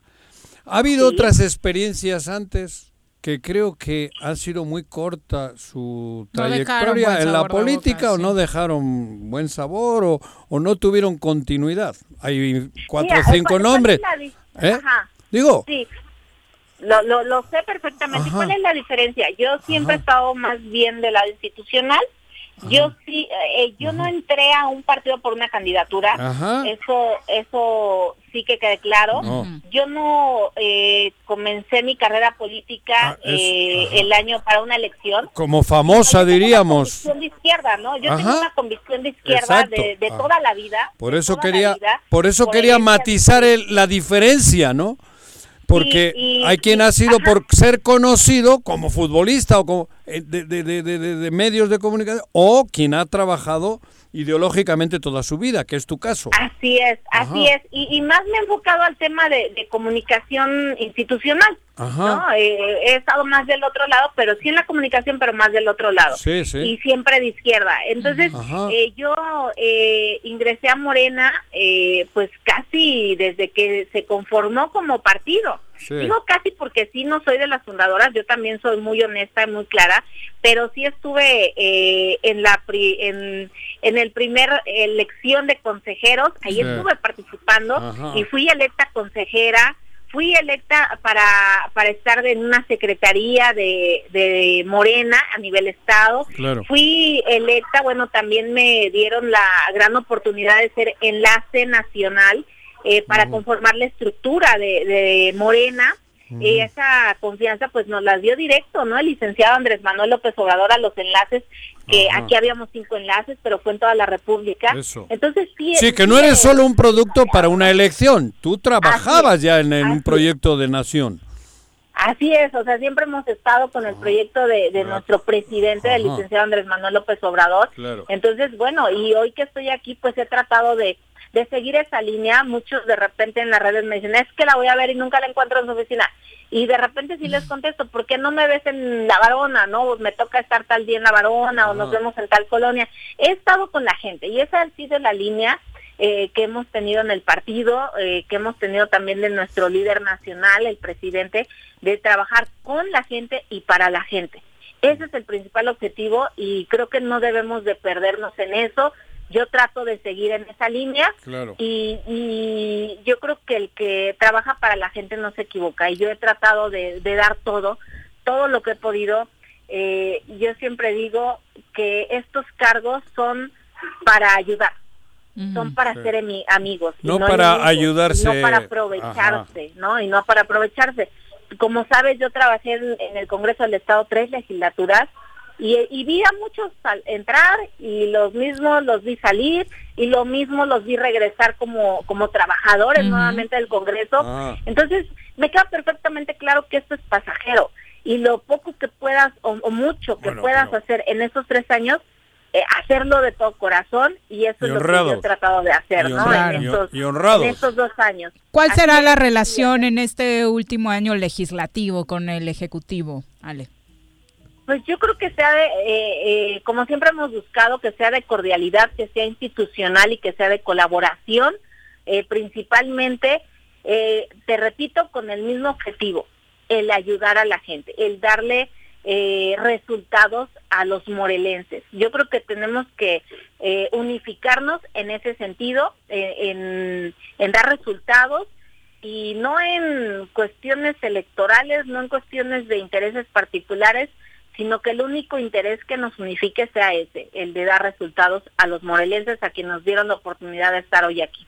Si tienen un reto importante este año, será sin duda por un lado eh, la elección de los nuevos magistrados y por el otro siempre es complicado ¿eh? la aprobación del presupuesto y este, este presupuesto 2021 lo va a hacer muchísimo más por las condiciones que estamos viviendo. Así es, son grandes retos los que tenemos en esta legislatura.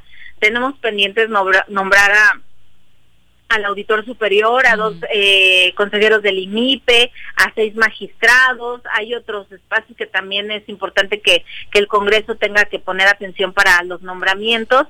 Entonces son grandes retos que lo que eh, nos, nos tiene que ocupar es generar los consensos necesarios para que sean las mujeres, las mejores mujeres y los mejores hombres que estén ocupando esos espacios, ¿no? En estas instituciones tan importantes para el Estado de Morelos. Sé lo que me vas a contestar, pero te voy a preguntar. Ahora que ya no estás al frente de, ¿cómo se llama? De la Junta De Política. la Junta Política, queda un año de chamba y luego ¿qué viene para ti? Digo, no, ya sé. No, ya voy a trabajar este año. bla, bla, bla. No, pero ¿qué viene, cabrón? Vamos a seguir. No, es, no, y te respondo lo, lo que tú dices. Yo estoy trabajando y no estoy, no estoy comenzando a trabajar por una candidatura más.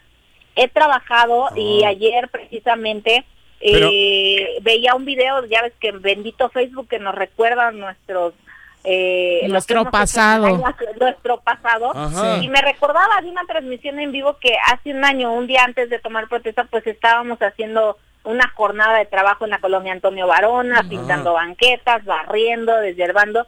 Entonces creo que ha sido, eh, llevo dos años de trabajo, nos resta un año y, y lo que más claro me queda es que redoblar los esfuerzos en el trabajo.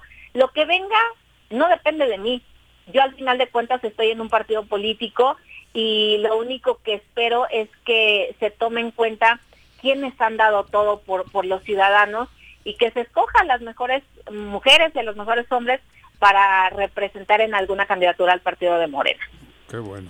Estuvieron manifestándose hoy integrantes de la comunidad del LGBTI+, eh, precisamente para el tema de la ley de identidad sexogenérica, Ale.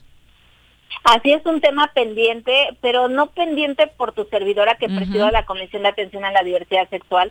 Yo he hecho toda la chamba, eh, hemos eh, agotado todo el diálogo, todo el consenso, toda la información para que saliera este tema. Mm. Sin embargo, bueno, hay, hay compañeras y compañeros que simplemente, eh, sin argumentos, eso sí te lo digo, sin argumentos, pues han decidido que simplemente no se suba a pleno para votación. Como dogma de la fe. No han permitido, no han Sí. permitido que, que se integre en un orden del día, ¿no? Entonces, pues lamentablemente eh, nos han ganado en ese sentido.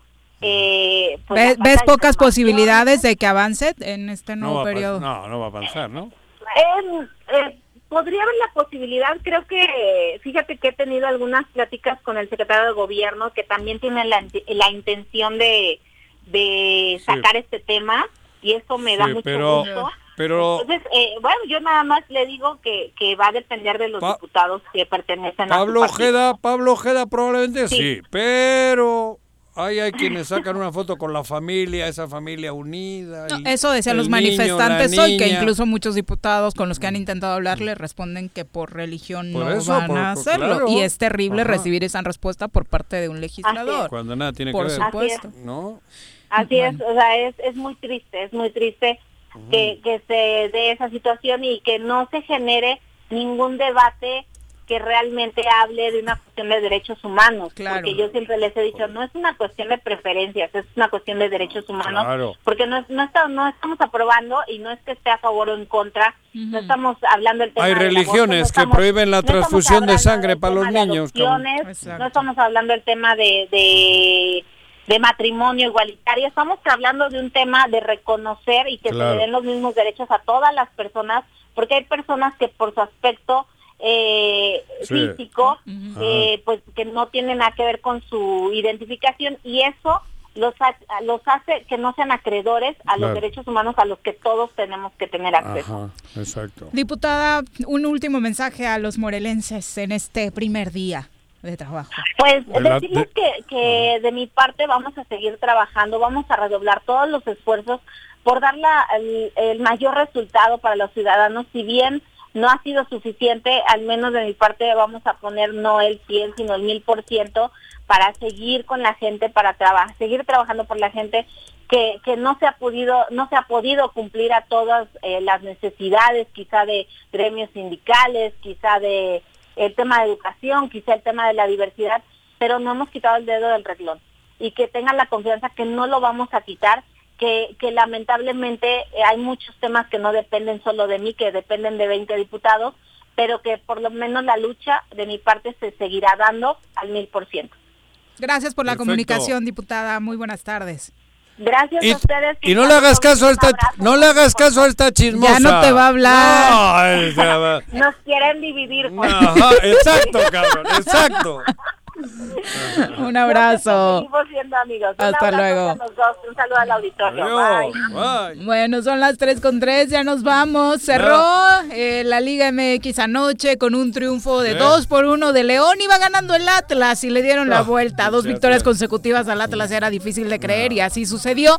Finalmente hoy se anuncia que Rakitic ya encontró equipo, regresa al Sevilla, Sí. el equipo con el que logró captar los ojos del de Barcelona ahí precisamente. Ahí conoció Él amor de su vida. Y de el hecho. lateral derecho, aquel brasileño, ¿cómo era, cabrón?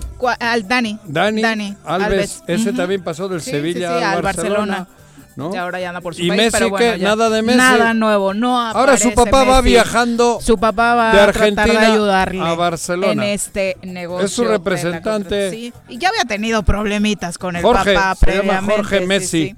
Bueno, ya nos vamos. Señora Rece, buenas tardes. Que te vaya bonito. Bye, Chi- chis- gracias por chismosa. acompañarnos. Vamos a ver quién tiene más entrevistas este mes. A ver. A ver, ¿no? ¿La diputada Ariadna Que o no la diputada No, Alejandra? no, no. A, a ver, pero, a ver.